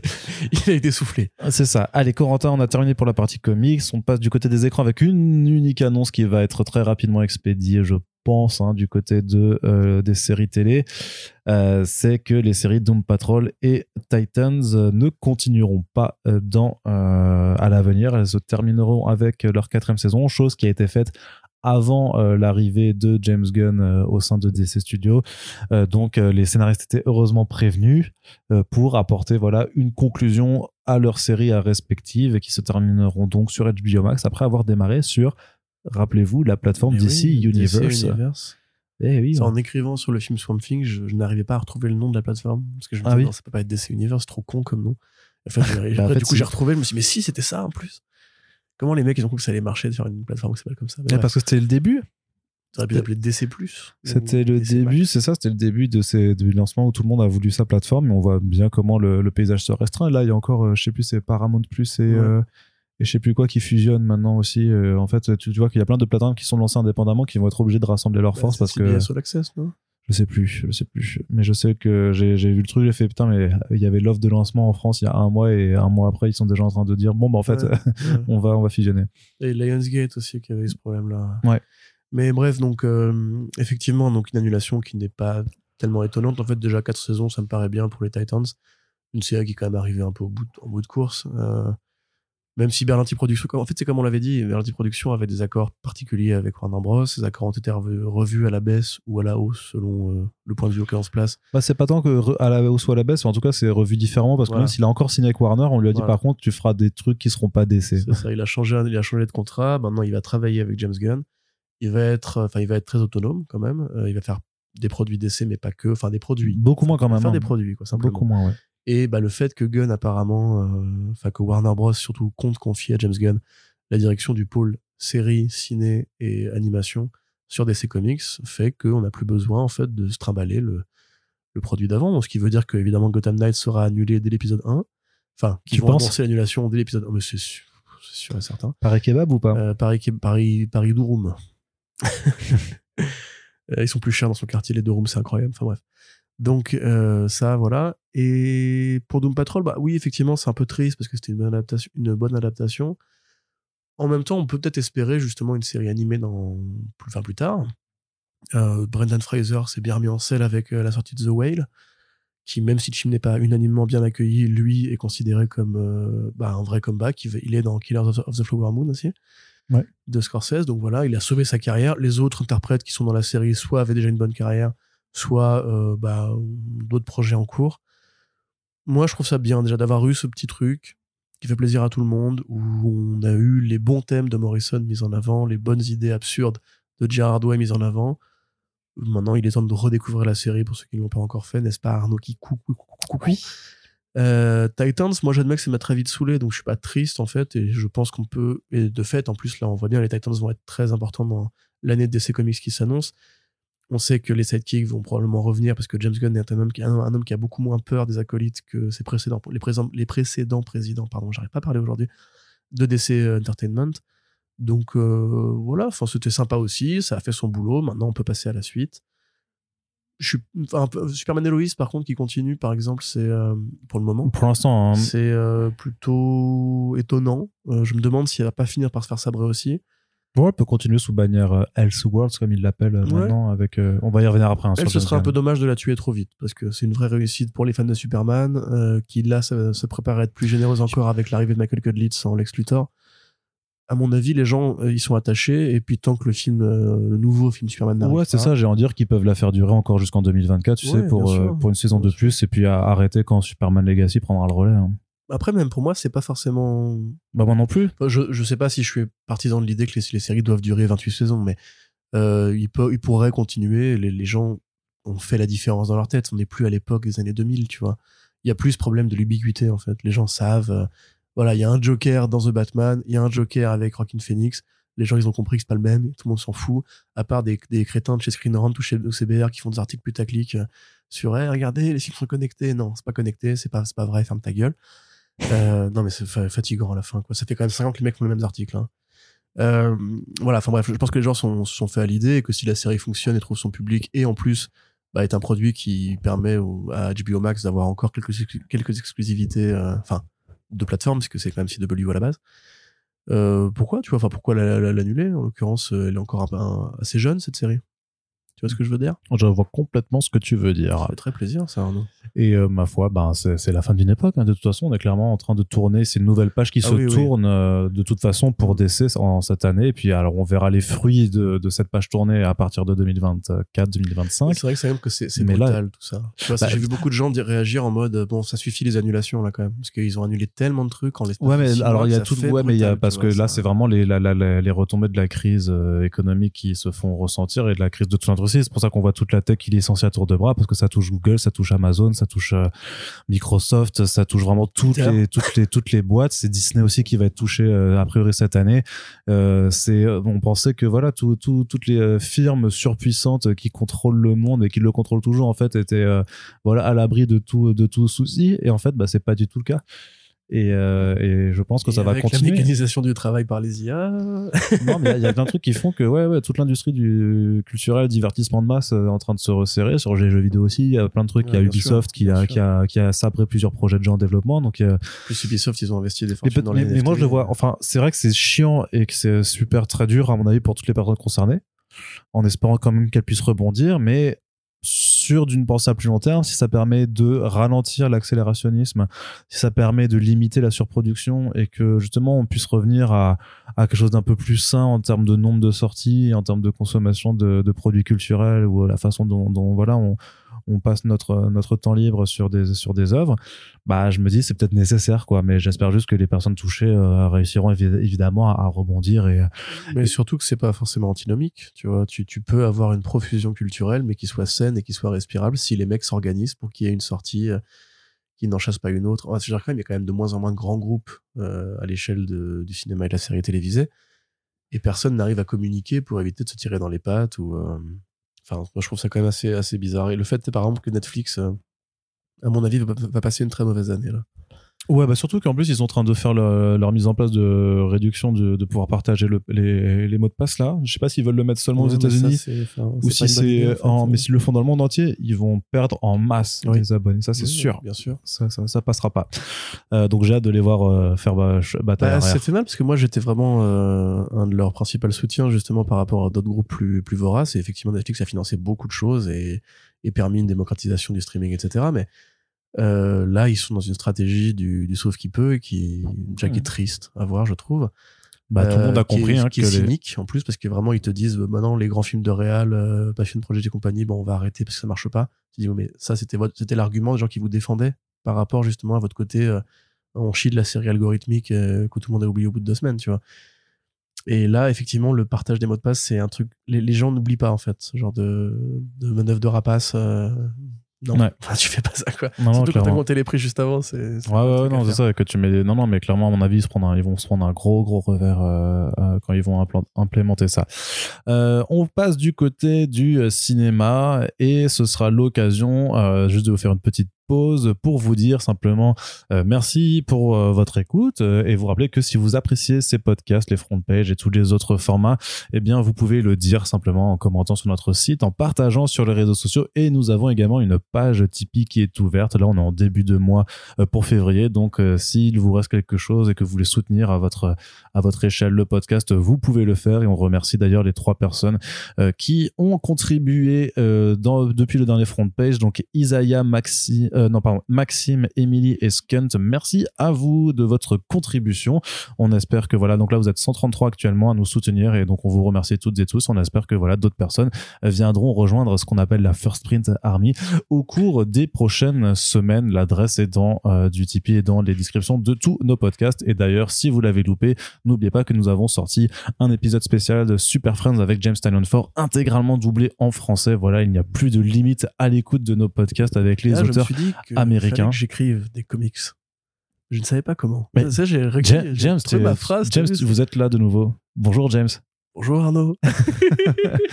Donc voilà. c'est super compliqué à faire. Désolé si vous savez la. mais justement, c'est la petite pause. Il y a quelqu'un qui nous a demandé un petit peu de, de- de dire comment ça marche, le- la préparation de ce genre d'émission, euh, sachant que du coup, c'est toi qui as fait. euh, Bah, Arnaud interview James Tynion Force qui fait un fichier Wrath euh, totalement en anglais. Puis nous passons par Audio. une, euh, une traductrice pour la traduction et transcription de ce que dit Monsieur Tynion Ford. Donc ce n'est pas moi qui improvise les réponses euh, à mesure que j'écoute les phrases en anglais. D'ailleurs, vous remarquez que souvent je réponds un peu avant lui pour laisser le temps de, de la phrase d'être euh, fluide. Et ensuite, bah, après, je m'assieds devant l'ordinateur avec euh, les bandes audio et pendant qu'il parle, j'essaie de trouver un, un rythme et une diction qui soit justement susceptible de couvrir tout ce qu'il va dire sachant que la traduction mécaniquement résume et escamote les e, les well, les machins, etc. Et donc on doit essayer de jongler entre le début d'une phrase, la fin d'une phrase et la transition avec la suite. Donc des fois il faut que je le rattrape. Euh, des fois il faut vraiment que je laisse un gros blanc parce qu'il va dire un truc super long pour dire un truc super simple en français. Donc euh, c'est un vrai exercice. Je reste beaucoup beaucoup de respect du coup à ceux qui font ça professionnellement depuis euh, des années, à nos amis du doublage et de, la transcription officielle de par le monde. Euh, ça va évidemment s'améliorer, j'imagine, au fur et à mesure des épisodes et en fonction des différents phrasés de nos futurs invités, euh, lesquels seront nombreux. Euh, voilà. Euh, et puis sinon, voilà, c'est- simplement un petit exercice euh, Et puis moi, par contre, stressant, après, mais, voilà. mais fun. ouais. Et ça. puis Arnaud, après, voilà, réenregistre ses questions en français. Donc quand il, on dirait qu'il engueule euh, James Tanyon Force, c'est juste qu'il ne parle à personne et du coup, il a pas un mec qui, qui le regarde. C'est ça. bah alors, James, tes comics là. ça, pourquoi tu veux faire des comics Les d'horreur premières questions. hein? Mais alors, vous avez été à aucune école Bah, Calme-toi, il t'a rien fait.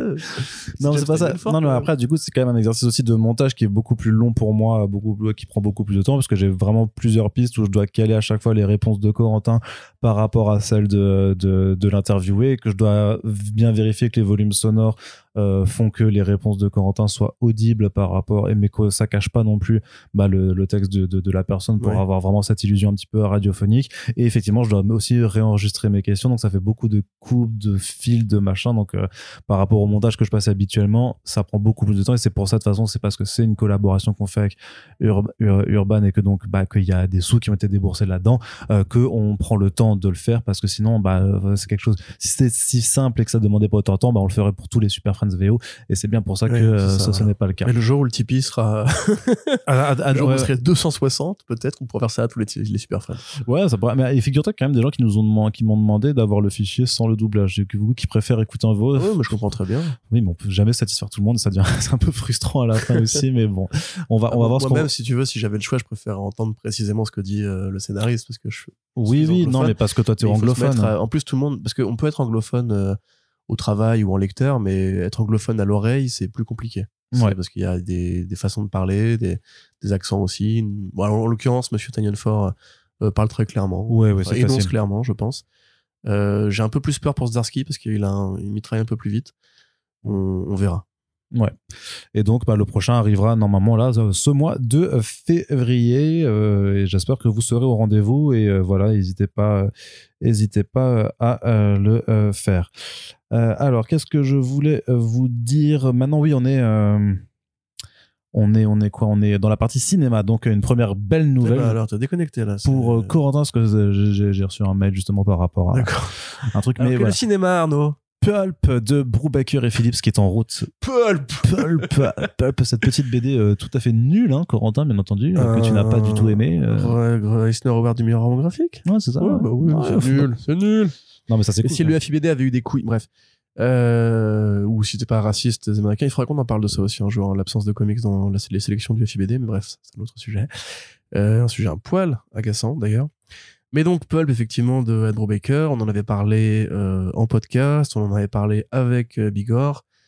On en avait parlé donc à plusieurs reprises. C'était un projet de roman graphique qui s'était intercalé entre la nouvelle série Criminal et My Heroes Have Always Been Junkies, euh, qui est donc en fait l'histoire d'un auteur de, de, de de cowboy, Max Winters, qui s'inspire en fait de sa jeunesse où lui-même, qui est né au 19e siècle, a été un braqueur de banque, un braqueur de, de, de fin de diligence, on va dire, dans les derniers restes de l'Amérique des, des six euh, des destriers, des chapeaux et des, foulards qu'on se met sur le visage. Donc euh, voilà, il s'est inspiré vachement de cette expérience-là pour devenir un auteur à succès. À l'époque, en fait, des, des revues où le, le western, l'aventure, les, histoires de Conan le Barbare, les histoires de Lovecraft, en fait, faisaient vraiment beaucoup, beaucoup d'argent pour les éditeurs, pas pour les scénaristes. Et bah, dans cette Amérique-là, euh, où il a été donc précarisé, hein, parce qu'évidemment, un auteur, ça, ça, gagne, ça gagne jamais vraiment beaucoup d'argent, euh, il s'aperçoit que le parti du Bund américain, donc le parti nazi américain, progresse de plus en plus. Et il va exécuter une mission, euh, en, en espérant faire beaucoup d'argent euh, à la clé. Donc c'est une œuvre qui est assez épaisse, malgré sa relative brièveté. Euh, qui évoque donc bah, la mise en abîme de Ed Brubaker par rapport à l'évolution du statut des auteurs aux États-Unis depuis l'époque de Robert E. Howard jusqu'à nos jours. Le, le statut de l'homme de, l'homme et du héros américain dans des États-Unis en pro-fascisme, c'est qui est un sujet qui est extrêmement d'actualité dans la mesure où le parti nazi est revenu aux États-Unis et pas que d'ailleurs. Et euh, voilà. Et aussi bah, la, la, mise en abîme de la fiction elle-même puisque Baker c'est un mec qui écrit déjà en s'inspirant de sa jeunesse mais aussi en s'inspirant justement de ses grands auteurs et en s'inspirant de leurs personnages que ce soit les Marlowe que ce soit les bah, les grands récits de cowboys les grands récits de détectives les grands récits de gangsters qui euh, alimentent sa bibliographie. Donc une œuvre super une œuvre complète une œuvre qui est belle une œuvre euh, colorisée par Jacob Phillips qui va a priori être faite euh, donc au cinéma par le metteur en scène qui s'appelle Orio McCarthy Thomas McCarthy tu peux vérifier. Euh, le metteur en scène de Spotlight en fait. Ah, okay, ouais. film euh, où des, des, des, journalistes enquêtent sur la pédophilie dans l'église américaine avec Michael Keaton qui avait été lauréat du prix du meilleur scénario original euh, devant Social Network je crois à l'époque ça avait un peu fait gueuler. C'est Tom McCarthy ouais. Tom McCarthy ouais. Et qui euh, bah, depuis a écrit le film Stillwater avec Matt Damon qui est un truc qui se rapproche un peu plus de l'œuvre de Ed Brubaker puisque c'est du gangster, enfin du gangster. C'est une histoire de crime euh, dans l'Amérique profonde avec, vous savez, c'est Matt Damon qui a une casquette euh, bien américaine, une veste militaire comme tous les, les gros blaireaux de là-bas. Euh, et à côté de ça, bah, ce monsieur McCarthy, il a aussi été acteur sur The Wire.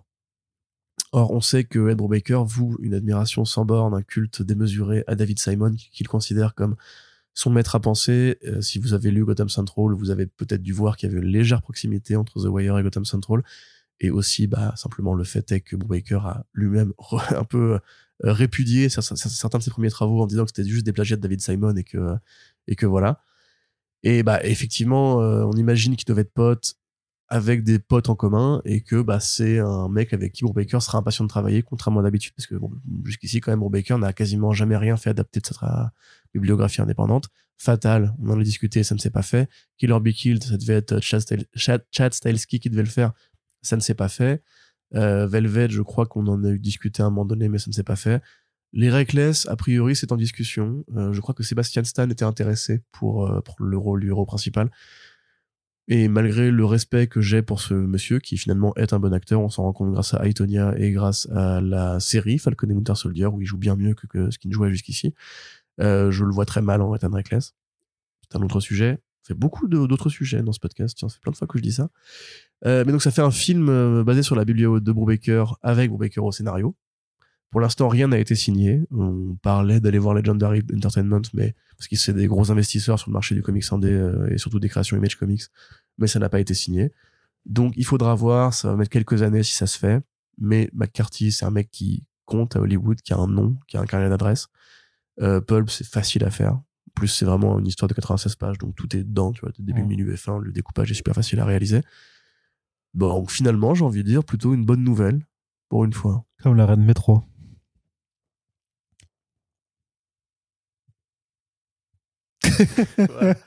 T'as perdu. Suivant. Pardon. Allez, Corentin, du côté du cinéma, est-ce que c'était une bonne nouvelle, le nouveau trailer de Shazam, le, la Oh là là. Fury of the Gods, En fait, la alors, rage des dieux il faut savoir, du coup, anecdote de création. Euh, au départ, Arnaud voulait qu'on fasse un point euh, très général sur les annonces de James Gunn pour DC Studios euh, en début de podcast, parce que c'est un gros sujet. Et j'ai dit, je voulais, je ne veux pas finir ce podcast par le trailer de Shazam, l'arrache des dieux, pour finir sur une note optimiste pour une fois. Parce que j'ai envie de dire, j'ai envie de dire, euh, started from the bottom, now we're here. Started from the bottom, now we're here. Non, mais ça, alors ça, c'est une mode en ce moment dans les trailers à Hollywood. Tu regardes le trailer de Transformers Rise of the Beast, Oui, où ils te mettent des bouts de Juicy de Biggie. Le précédent trailer de Shazam, c'était Business de Eminem, où il va juste Oui. Let's get down the, The business. Mais il y a, mais mais- toujours, il y a du Kendrick Lamar aussi qu'ils aiment bien mettre. Mais c'est- euh, mais c'est éclaté comme truc. Enfin, c'est la mode. En plus, c'est les, paroles, les époque- paroles qui décrivent exactement ce qui se passe dans Oui. le trailer. Enfin, Oui, oui, j'ai ça. c'est un Enfin, rapport. Tu me prends pour un con ou- Et parce que euh, avant à une époque, tu sais, c'est les- c'était les Ouais. Comme Il y a ça. eu les Beastie Boys à un moment donné aussi, Mm. qui étaient revenus. Mais voilà, c'est les, les, les trending euh, topics du cinéma de, de hollywoodien. du Mais là, en plus, ça a tellement pas d'âme que t'as tous les stéréotypes. Donc, t'as ce truc-là musical et tout. T'as le trailer qui te montre tout le film, y compris les batailles finales. T'as la réplique, c'est un peu genre, eh, c'est trop marrant. Avec la référence à Game of Thrones. Eh, Khaleesi. Ouais. Ce qui m'a rappelé, tu sais, le film Power Rangers, où à un moment donné, t'as euh, le Megazord qui écrase une bagnole, euh, une Camaro jaune, et qui dit euh, pardon Bum- Bumblebee, tu vois, c'est le même genre d'humour. euh, hein, référence pop culture, j'adore. C'est trop méta. T'as le héros qui va dire qu'on va sauver le monde. Ouais. T'as le héros qui désamorce une scène, une scène dramatique avec une blague pas drôle. Ah, t'es vachement impressionnante. C'est exactement l'humour Black Adam. Avec les, hey, il a arrêté un missile et tout. C'est, les gars, mais pourquoi vous prenez pas un peu le sujet des super-héros au sérieux? Pourquoi tout est affaire de blagues? Pourquoi c'est même pas des blagues marrantes? Pourquoi c'est pas joli? Pourquoi, pourquoi c'est chiant, en fait? Enfin, je, et en plus, c'est Ce sera peut-être encore une scorie de, de, de l'ancien univers d'ici. hein, Je, façon. je parlais tout à l'heure de Sparkle Rutil qui est dans sa vidéo d'analyse euh, du trailer des, euh, des Trois Mousquetaires euh, avait dit en ce moment il y a une sorte de récurrence dans les, dans les trailers il faut placer le mot guerre c'est genre ah, tu la veux ta guerre viens on va ça va être une vraie guerre et tout là c'est pareil genre c'est- il place le mot guerre il place le on va sauver le monde mais c'est un algorithme en fait il y a rien il y a rien d'original il y a rien de de nouveau Euh, les effets spéciaux bon on pourrait dire que ça va tu vois ça Il y a un dragon quand même. hein. Et il y a plein de bestioles Ouais. d'ailleurs mythologiques un peu avec le, le contexte en fait des, des filles de d'Atlas. Euh, T'as l'impression qu'il y, y a un peu des, des sortes de minotaures ou de, de créatures Ouais, un peu de la mythologie grecque quoi. Ouais, très bien. Enfin, super, quoi. C'est pas épais. hein. Bah, en plus, moi, Zachary il m'est vraiment de plus en plus antipathique. euh. Oui, mais alors là c'est parce que c'est pour non, des, ça n'a des rien à voir avec les considérations. sorties anti-vax. Il m'est antipathique en tant qu'acteur. Je trouve qu'il joue pas bien. euh, Je sais quoi? Parce que du coup être antivax, je comprends, mais être antipathique du coup c'est c'est quoi les C'est quand t'es contre l'homéopathie. Ah ok, Voilà. Mais ça c'est plutôt T'es bien. anti-homéopathique et du coup, on a raccourci ça en antipathique. Mais Je sais plus. Comme, mais- comme anti-vax, tu vois? Ouais, mais c'est bien, Anti-vax. c'est bien d'être anti Bah oui, je suis d'accord. Bah alors? Mais il, est- il m'est antipathique. D'accord, ok. non, mais voilà. Enfin, je trouve que c'est un mauvais acteur. Euh... ce truc qui est sorti gratos comme ça. Je trouve que c'est une grosse merde. Non, par contre, en vrai, euh, et au-delà de ses, ses croyances débiles sur, euh, ce côté évangéliste un peu absurde où il dit qu'Hitler n'est pas un, mec- méchant et tout. Enfin bref, il, il a le droit d'être un, garçon un peu farfelu dans la vraie vie. Euh, c'est plus que voilà, moi dans Shazam 1, euh, je trouve qu'il il est nul. Enfin, il est vraiment très mauvais. Le film est mauvais. L'acteur est mauvais, il est pas marrant, il m'a pas arraché un sourire. Là, dans le trailer, je vois vraiment l'impression de voir un bodybuilder en pyjama, quoi. Et je suis désolé, je sais que c'est un peu le piège du cinéma de super-héros d'avoir toujours l'impression de voir des bodybuilders en pyjama. Mais là, sa tête sur le costume, on dirait, on dirait, je sais pas, un deepfake. euh, Ça, ça marche pas, quoi. C'est pas bien, c'est pas bien, c'est pas beau, c'est pas drôle. C'est pas rythmé. J'ai pas du tout envie de voir ce film, très honnêtement. J'ai l'impression que tout le monde s'en fout. D'ailleurs, très honnêtement, le Ça va trailer. pas a difficile de savoir qui ne sera pas présent dans le podcast d'Idiot Film. Ah bon, je peux me défouler après. hein. On verra. En fait, ça dépend s'il m'énerve vraiment ou s'il est juste plat. Parce qu'après, moi aussi, j'ai lu le scénario, donc euh, je sais comment ça se termine. Et effectivement, comme tu l'as dit, euh, dernière scorie de l'univers DC, il faut quand même se rappeler qu'on est dans l'année de l'inutile. Euh, dans le canon de l'univers DC, ça veut pas dire que les films sont pas bien, hein, parce qu'un film peut être bien sans avoir une grande place euh, chronologique dans une frise avec euh, tel événement, tel événement, tel crossover. Mais c'est quand même effectivement dur de se dire que ce film-là, si on n'est pas obligé d'aller le voir pour le lore, est-ce qu'on a vraiment envie d'aller le voir? C'est ma question. D'ailleurs, Arnaud, parce que je suis très négatif, tu peux nous donner ton avis positif, toi qui as aimé le 1 Bah moi j'ai grave aimé le 1, je lui ai mis 4 étoiles sur comicsblog.fr et je pense que ça me restera comme le 4,5 de Edge of Ultron de, de typo euh, de C'est République. possible. Mais euh, c'est vrai que par rapport au côté bon enfant et l'aspect de comédie super euh, super assumé qu'il y avait dans le premier, qui était un peu voilà la, la, la sorte de big dans avec des, des super pouvoirs, euh, là j'ai vraiment l'impression effectivement de me retrouver avec un truc qui est lambda as fuck. Ou c'est vraiment effectivement quelque chose qui a déjà été vu, déjà été fait? Alors c'est forcément c'est difficile de dire qu'il n'y a pas quelque chose qui a déjà été vu ou fait euh, dans ce cinéma maintenant. vu la un combat sur un pont d'autoroute. Pardon? Quand même un combat sur un pont d'autoroute. Ouais. C'est très nouveau. Je... Ça t'est jamais fait, hein, je crois. Non, non, non. non. Il y a des voitures qui sont brisées et des euh, fenêtres Ouais. de building qui explosent. Bah ouais. Moi, même le dôme autour de la ville. Ça, c'est. euh, Ouais. Là, j'ai- là, pour le coup, je, je salue l'original. Non, mais voilà, ça, ça, ça, ça a l'air du coup d'être un film qui se prend vachement plus au sérieux que le premier, alors qu'à la limite, bah, c'était pas, c'était pas ce qu'il fallait faire avec la direction qu'ils avaient prise, en tout cas avec le côté justement tête de con, on va dire, de Zachary Levy euh, avec toutes Mais mes tu l'admets, du coup. Oui, mais moi ça me faisait, mais ça m'a, mais ça, mais ça marchait en fait. Ça, ça pour moi ça marchait dans, dans le premier parce que je, je sais pas, j'a- j'appréciais la, la formule. Je trouvais qu'il y avait des moments d'absurde qui, qui faisaient mouche et que justement parce que ça se prenait pas au sérieux, et ben ça, ça proposait quelque chose d'un peu différent par rapport au, reste de l'univers d'essai. Là, ça a l'air d'être quelque chose qui justement qui essaye de faire des vannes tout en ayant un truc qui a l'air hyper premier degré avec vraiment genre ouais, va y avoir des monstres et des dragons géants et tout ça. Il va vraiment falloir sauver le monde parce que les filles d'Atlas elles vont, elles vont nous massacrer la gueule. Je sais pas, ouais, mais les gars, en fait, là, Mm. c'est euh, à partir du moment où vous l'assumez plus vraiment, euh, votre comédie, ben, c'est, vous devenez Bah plus ouais. très intéressant. C'est ça en fait que je dis que où ça manque d'âme, c'est que le premier Shazam, je peux lui reconnaître quand même des trucs intéressants. Vu le personnage de Freddy Freeman, par exemple, qui est bah, déjà l'insert d'un personnage handicapé euh, qui est jaloux que son frère ait des pouvoirs, etc. Enfin, c'est une thématique qui est, qui est intéressante, tu vois. Euh, de la même façon, la thématique de l'enfant qui passe de maison en maison et tout. Ou Mr. Mind, qu'on nous a promis à la fin, quand même. Euh, là, si la trilogie est annulée, enfin, si le fil, la, la saga est, est tuée par, Elle est euh, forcément tuée, c'est sûr, oui, oui, c'est sûr. par Gunn, mais après le 2, ça- on va encore avoir une scène post-générique qui ne mène à rien. Avec là, en l'occurrence, une chenille quand même. Enfin, Ouais, très- mais la chenille, moi, j'aurais été chaud, j'aurais Mais été oui, chaud. mais hein. bien sûr. Et pourquoi aller chercher les, les filles d'Atlas, euh, encore une fois, des guerrières badass qui envoient de, de la foudre et qui ont des dragons? D'accord, mais je veux dire, l'univers de Shazam, c'est pas que ça. C'est justement ce côté un peu. Mais elles sont en plus, elles sont, tout. elles viennent des, je me rappelle même Bah, il y a toujours un lien, oui, plus ou moins, avec la mythologie grecque, parce que Oui. une partie de ses pouvoirs viennent de là. Mais non, généralement, c'est Sivana, c'est le rocher de l'éternité, c'est Mind, c'est- ou alors c'est des trucs plus dimensionnels. ou- alors, vois. alors, tu sais qui c'est? c'est Black Adam. Ouais, bah oui. Hein. Marrant, hein. réalisé, du coup. hein. C'est con, hein. Ouais, et ça, voilà, moi, ça, ça m'agace. Pareil, Freeman, on le voit quasiment pas. Je veux dire, euh, tout le monde était sorti du premier en disant quand même que le, petit gars qui le jouait était, super doué, que c'était assez impressionnant et tout, qu'il avait un niveau supérieur à pas mal des autres membres du casting. Et finalement, là, ils le mettent pas du tout en avant. Euh, bon, par rapport évidemment au fait que euh, Shazam a rencontré, Superman à la fin du premier, on se doutait bien qu'il y aurait pas.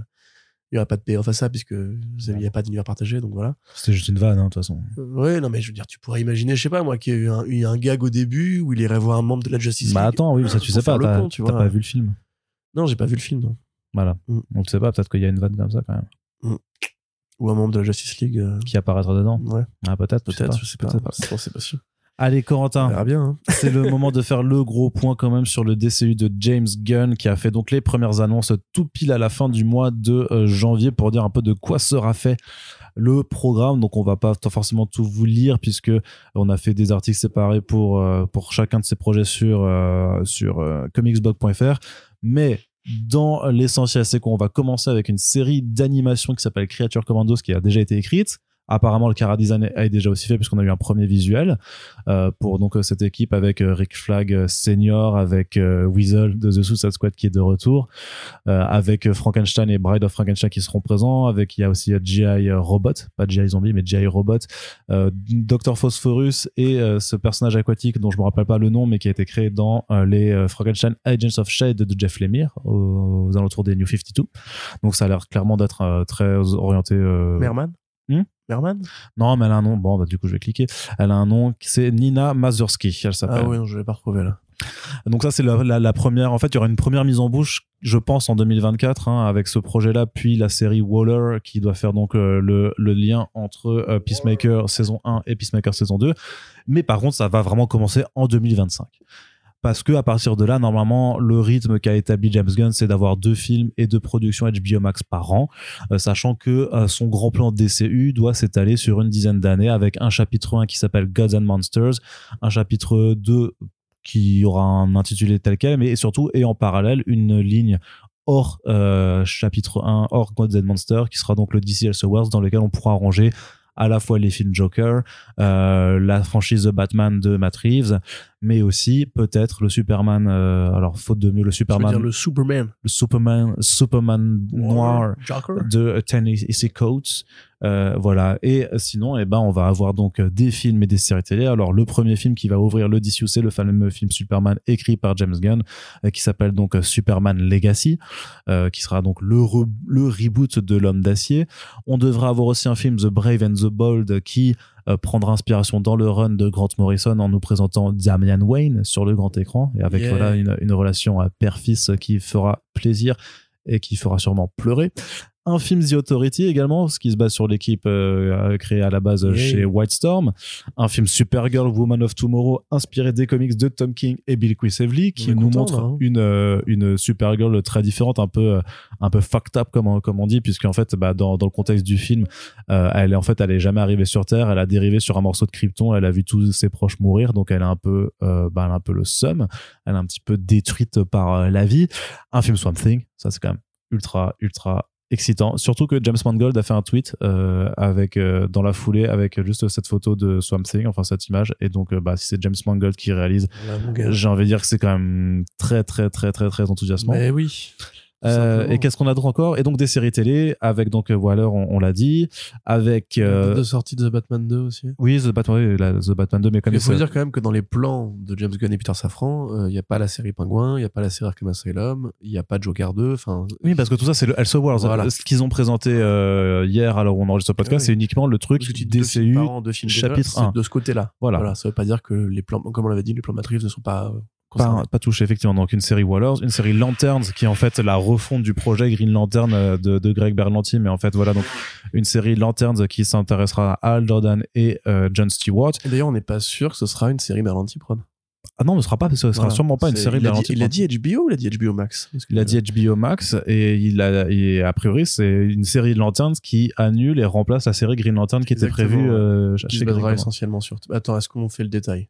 Et je finis juste de, de trucs et donc une série Booster Gold donc sur Booster Gold qui ça aussi à mon avis sera pas le projet euh, de de film que Greg Non, Berlanti avait en projet depuis très longtemps C'est pas grave. et une série Paradise Lost qui est présentée comme une forme de Game of Thrones qui se passerait sur Themyscira des années et des années avant la naissance de euh, Diana. Tu connais Krypton? Tu connais Krypton, tu connais Gotham? Tu connais Gotham? Tu connais Pennyworth? Tu connais Pennyworth, ouais. Ouais, mais là, ça peut être bien fait. En fait, le, concept, le, concept est pas, le concept est pas mauvais en soi. C'est par qui il est fait en général. Donc, si c'est des Oh, bonnes bah, en plus, s'ils s'inspirent d'Adza, euh, s'ils prennent ce côté, les Amazones communiquent avec la mythologie grecque, etc., il peut être. euh, bien sûr. Mais attends, mais, dans le détail, par quoi commençons-nous? Le plus important, c'est quand même Brave and the Bold. Pour moi, c'était le Superman Legacy, mais euh, On savait que James Gunn allait faire un Superman. Oui. Alors, précision quand même, du coup, il ne- il n'est pas sûr de le réaliser. non. Euh, il, il le scénarisera, ça c'est sûr. Mais on ne sait pas encore s'il va tenir la caméra. Ça va, je pense, beaucoup dépendre de, ce qui, de comment le temps se gère. Bah, c'est surtout une question de temps, ouais. parce qu'il doit aussi superviser. Alors, Waller, pareil, il ne la réalise pas, il ne l'écrit pas, il la produit seulement. Mm. Mais après, techniquement, il, il produit tout, hein, mais euh, Oui. de par le fait. Euh, mais voilà, c'est ça reste son bébé. Il y a un plan par rapport à Peacemaker, donc ça va lui prendre du temps. Peacemaker saison 2 à tourner. Euh, bah, Superman Legacy à écrire et toute la gestion de l'univers DC à faire. Il faut voir s'il a le temps de mettre en scène un film. Je serais assez content, moi, le, le cas échéant. Euh, mais voilà, pour moi, c'est pas la plus grosse annonce dans le sens qu'on n'a pas plus d'infos que c'est Superman sur Terre et il est optimiste dans un monde où les gens sont pessimistes parce que l'optimisme est passé de mode. Ce qui est effectivement une lecture assez, euh, assez réaliste du présent. Euh, mais quand même, Brave and the Bold, moi je pensais pas qu'ils allaient ramener un Batman aussi vite Oui. surtout euh, en concurrence ou en parallèle du Batman de Matrix, ce qui est pas forcément un problème, comme on le dit souvent. Bah regardez, on a fait le top des comics tout à l'heure, les gens peuvent lire différents Batman euh, Et moi, dans euh, des et, très différents. et à l'inverse, je pense que c'est même euh, sur cette euh, dualité en fait, euh, sur cette double présence de personnages iconiques. Je pense que c'est même là où ils peuvent aller chercher Marvel Studios en fait sur leur sur leur terrain parce que eux se sont imposés un univers unique avec une version unique des personnages, même si avec les variants en fait, ils commencent un peu à, à se laisser peut-être du laisse là-dessus, mais ils l'ont toujours pas fait. Mais là, en disant clairement, euh, surtout que c'est deux acteurs différents, ce sera sur- surtout ça, parce que au pire, même quand t'as plusieurs Loki, au final, c'est quand même toujours la version Tommy Hiddleston derrière, tu vois.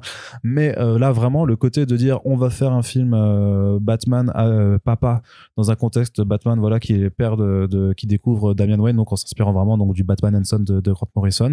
Et en même temps, bah, la, peut-être l'année d'après, enfin l'année d'avant, vous auriez eu le The Batman Part 2, donc en 2025 moi, je pense que et, et pareil, le fait qu'il y ait le, Superman noir de Tennessee Coates soit toujours en développement, c'est-à-dire qu'on pourrait très bien avoir donc euh, ce Superman Legacy en 2025 et deux ans après le Superman, euh, je sais pas comment de Tennessee Coates. Moi, je pense que c'est là qu'ils peuvent prendre un avantage en fait créatif, clairement, et, et marquer Ouais. une différence de ton, pas forcément juste de ton, mais même de façon de faire par rapport à leur concurrent Je principal. suis d'accord. Après, à mon avis, ça pourrait éventuellement poser la question de de la direction du film de Tennessee Coates parce que quand même même si c'est pas des Ce origin story dans les deux cas oui mais est-ce que ce serait pas du coup plus intéressant de faire les Sword Calvin Calvin Ellis tu vois plutôt que de refaire un, au- un autre nouveau Clark Kent? Parce que deux parce que tu vois là The Batman il tomberait enfin Brave and the Ball pardon tomberait quand même quelques années après le début du Batman de Pattinson. Là ça serait coup sur coup deux années sur l'autre deux nouvelles franchises avec un Clark Kent dans un monde où voilà le super-héros existe Le contexte est pas est pas euh, pas le même parce que là t'as un Clark Kent donc euh, blanc on va dire dans le monde actuel alors que le Clark Kent de Superman ça on doit enfin de Coates on doit s'intéresser à un Clark Kent euh, noir Ouais, qui a vécu dans la qui a grandi dans l'Amérique ségrégationniste donc c'est quand même pas le même euh, je pense que la- l'angle l'angle peut être très très très différent par rapport à ce qu'il a à dire de Superman hein. vraiment Ouais, moi, c'est plus au niveau marketing, mais on verra bien. Euh, après, donc, le Brave and the Bold, effectivement, donc, c'est quand même Damian Wayne, ça fait super plaisir parce que c'est le, j'allais dire, c'est le seul bon Robin. Non, pas, pas- pas être méchant quand même. C'est le meilleur. Robin. Euh, bah, je, dis donc, je avoir mon avis, Polo. Il y a le chat qui m'engueule, là. Euh, donc oui, voilà, parce qu'en plus, c'est quand même la façon la plus intéressante de présenter le personnage de Robin, c'est en revenant justement à la vraie paternité et pas juste au côté. Parce qu'on sait que les États-Unis, voilà, il y a toujours eu cette espèce de, de blague rigolote, Batman est pédophile, Batman est gay, machin, etc. Vous êtes très drôles, les gars. Euh, et aller prendre ce Robin-là, ça veut dire aussi qu'il y a eu un passage du temps certain dans lequel bah, il y a eu probablement Dick Grayson, probablement Jason Todd, probablement machin, etc. Donc ça veut dire ouvrir la porte pour de vrai à un Batman quarantenaire qui est par de famille et qui a au moins 10 ans d'expérience euh, sous les bottes. Et ça, c'est quand même génial. Enfin, je veux dire, euh, on n'a jamais eu un début, de, un début de saga comme ça. Même si on peut considérer le début de Schumacher comme une sorte de, nouvelle, de nouveau recommencement. Déjà, c'est pas des bons films de base, enfin, c'est pas des, des grands films de base. Et euh, il y a quand même l'idée d'un reboot à chaque fois.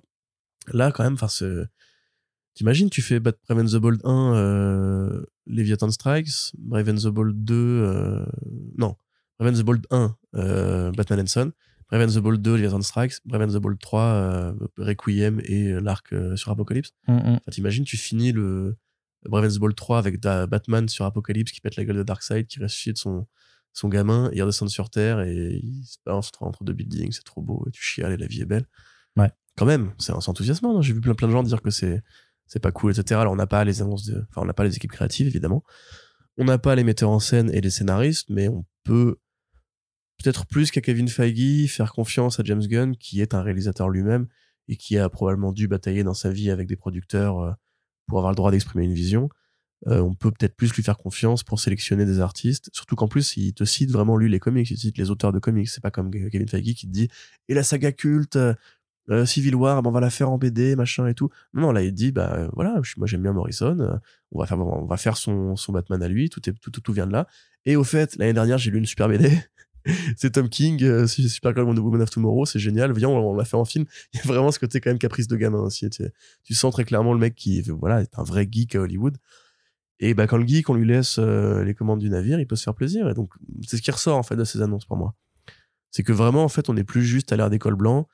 Euh, ou de un peu ce qui en est le plus proche de- du geek jusqu'ici qui était Kevin Feige parce que c'était un mec qui avait une casquette euh, c'est un peu le, le critère déterminant du geek à Hollywood, c'est ce que t'as une casquette euh, avec écrit Marvel dessus. Non, t'es un geek, c'est bon. Alors que là, c'est vraiment un vrai gros nerd en fait. On est vraiment arrivé au stade euh, supérieur. Et Swamp Thing, alors bon, là pareil, euh, si on doit la décortiquer, ça peut tout dire et ça veut rien dire. Déjà, ce sera dans le même univers.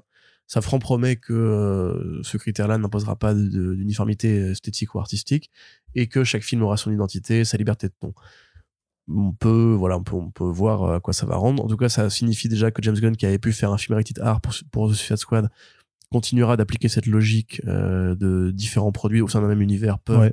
Appeler à différentes classifications ce qui est plutôt une bonne nouvelle. Moi Swamp Thing ça peut être bien et moins bien. Ce qui m'énerve dans, cette annonce parce que à la fois je suis très content mais en même temps c'est qu'ils disent que c'est les origines. Et là je trouve ça dommage parce que les origines du Swamp Thing est-ce qu'on parle des origines de euh, Len Vine? Est-ce qu'on parle des origines de Alan Moore? Est-ce qu'on parle même des origines de Scott Snyder qui sont encore différentes? Ou même de, de Charles Soule qui a trouvé une version très différente, enfin encore une fois euh, très variée, de poser le problème Swamp Thing comme une sorte de saga de fantasy, guerrière, militaire. Enfin, il y a plein de façons de faire du Swamp Thing. L'origine, origine, les premiers comics Swamp Thing euh, de Vine, c'était pas les plus intéressants en présent. Tu vois, c'est ce côté vraiment crypto, euh, horreur à l'ancienne, euh, dans son château, etc. Enfin, tu vois, c'est pas forcément là qu'il faudrait aller. À mon avis, justement, faire un truc sur le vivant, sur le green, même aller prendre ce que fait Ramvé maintenant. Euh, tu vois, qui t'a quitté à l'écolande pour pas avoir ce problème, en fait, de est-ce que Swamp Thing c'est un humain, un transformé en plante ou l'inverse. Ça pourrait être super intéressant. Ou alors, carrément, en fait, tu, te fais plaisir. Tu prends le numéro My Blue Heaven, où Swamp Thing est sur une planète lointaine où il est bleu, comme le Docteur Manhattan, et tu fais un film concept de une heure où il se parle à lui-même, il devient schizophrène, il crée des, clones de lui, il tombe amoureux de lui-même, et c'est, c'est, c'est l'une des meilleures BD de la Terre. Euh, donc voilà, ça c'est content. On est, on est content aussi. Supergirl, pareil, super content. C'est quand même incroyable qu'après euh, s'être fait débouter par euh, ce gros naze de Walter Amada et sa peur de, de choquer les fans de Snyder en faisant un film New Gods, euh, Tom King revienne comme ça à Hollywood par la grande porte pour Supergirl. Je doute que ce, que ce sera Sacha Caillé. À mon avis, on parle encore sur un bon gros reboot qui Ah non, posera la sûr. question de la Oui, pérennité de Flashpoint à terme quand même. Mais parce que le film Flash doit vraiment euh, boucler, euh, boucler le, l'univers d'essai tel qu'il tel qu'il est. Alors il a dit qu'il laissait la porte ouverte aux, aux têtes d'affiche actuelles, mais je pense qu'il pensait plus à, à Jason Momoa en Aquaman, à Gal Gadot, à Wonder Woman, euh, à Ezra Miller en Flash aussi. Mais je pense que Sacha Caillé, du coup, elle a, c'est- ce sera un one shot. Hein. Je la vois vraiment pas reprendre pour. euh, Comme Michael Keaton. Ouais, ouais, non, bien sûr, mais ouais. c'est bah, après il faut euh, il faut trancher avec le passé, il faut couper les liens et bâtir quelque Oui. chose de nouveau. Puis peux pas. l'avantage, c'est qu'à force d'accumuler de la boue, ils auront assez de matériaux pour faire un film Crisis un jour s'ils ont envie. Vu le nombre de reboots ou de versions qui se sont faites, euh, que ce soit en série Oui, mais mais ça, ça, ça va même pas être le, le, le but ultime. On s'en Non, non, non, mais je dis juste ça comme un, un, un à côté intéressant pour eux.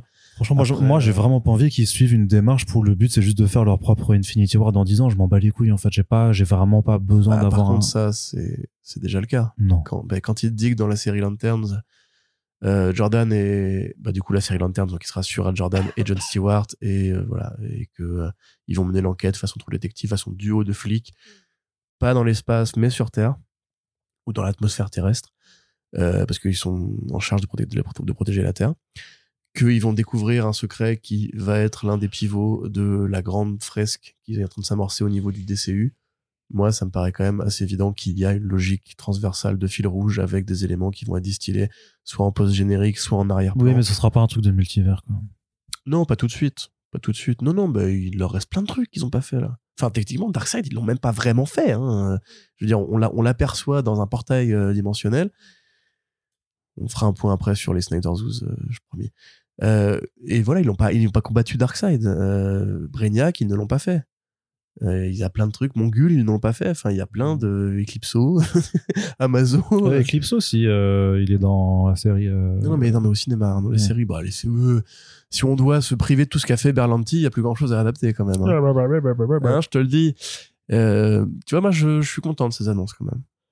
Je bien. trouve que James Gunn ramène un peu d'espoir et le vent nouveau qu'on avait jadis quand Feige arrivait, vidait, son, vidait, vidait le coffre à jouets sur la scène de la SDCC et disait Après, il y a quand même aussi. euh, Black Panther, les gars, c'est du ouf.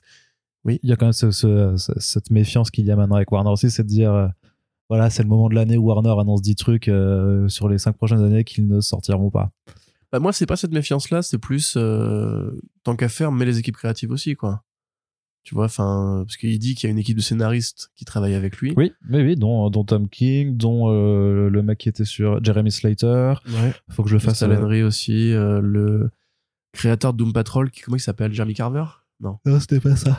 Non, mais c'est lui, il fait. Non, parce que ils sont sur. la série. Non, mais ils sont sur la série, mais je veux dire qu'il a un pool de scénaristes euh, qui chapeautent le truc avec lui, tu vois. Et après, il y a d'autres, il y a d'autres auteurs qui vont aller sur les Ouais. projets séparément, mais il a quand même un pool en fait de gens avec qui il bosse en continu.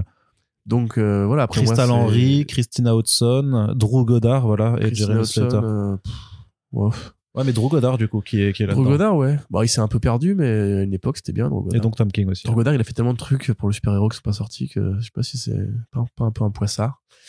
Euh, mais donc, du coup, voilà, moi, j'aimerais bien déjà un metteur en scène pour le nouveau Batman, un casting aussi, pourquoi pas, tu vois. Est-ce que ça va être Ben Affleck qui va réaliser le film?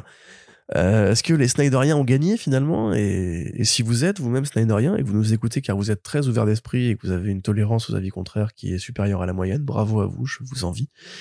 Euh, voilà, on pourrait considérer effectivement que c'est la fin de cette longue période qui a été le restore de Snyderverse, que le forcing va petit à petit diminuer et peut-être un jour mourir, euh, et que on sera juste content de voir les nouveaux films de Zack Snyder sur Netflix euh, quand il en fera.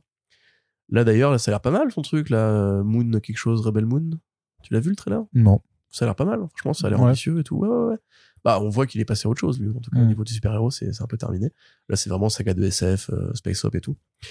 Donc, ouais, non, dans l'ensemble, moi, j'ai envie de retenir Brave and the Bold quand même, parce que je suis impatient de revoir Damian Wayne. euh, version Thomasy plutôt, parce que je préférais quand même ce que Thomasy en avait fait dans leur relation père-fils très tendre et tout, que ce qu'avait fait euh, Morrison, qui lui était plus dans le côté tête de con, euh, enfin, petite, pe- petite tête à claque de Damian. Euh, et après ça, le film Swamp Thing, il faudra voir. Mhm. Les séries, on n'a pas parlé. Paradise Lost, je trouve ça bizarre comme concept. Non, moi j'aime bien. L'obsession des préquels n'a jamais rien donné de bien en super-héros. Et c'est peut-être l'occasion d'avoir l'exception qui confirme la règle.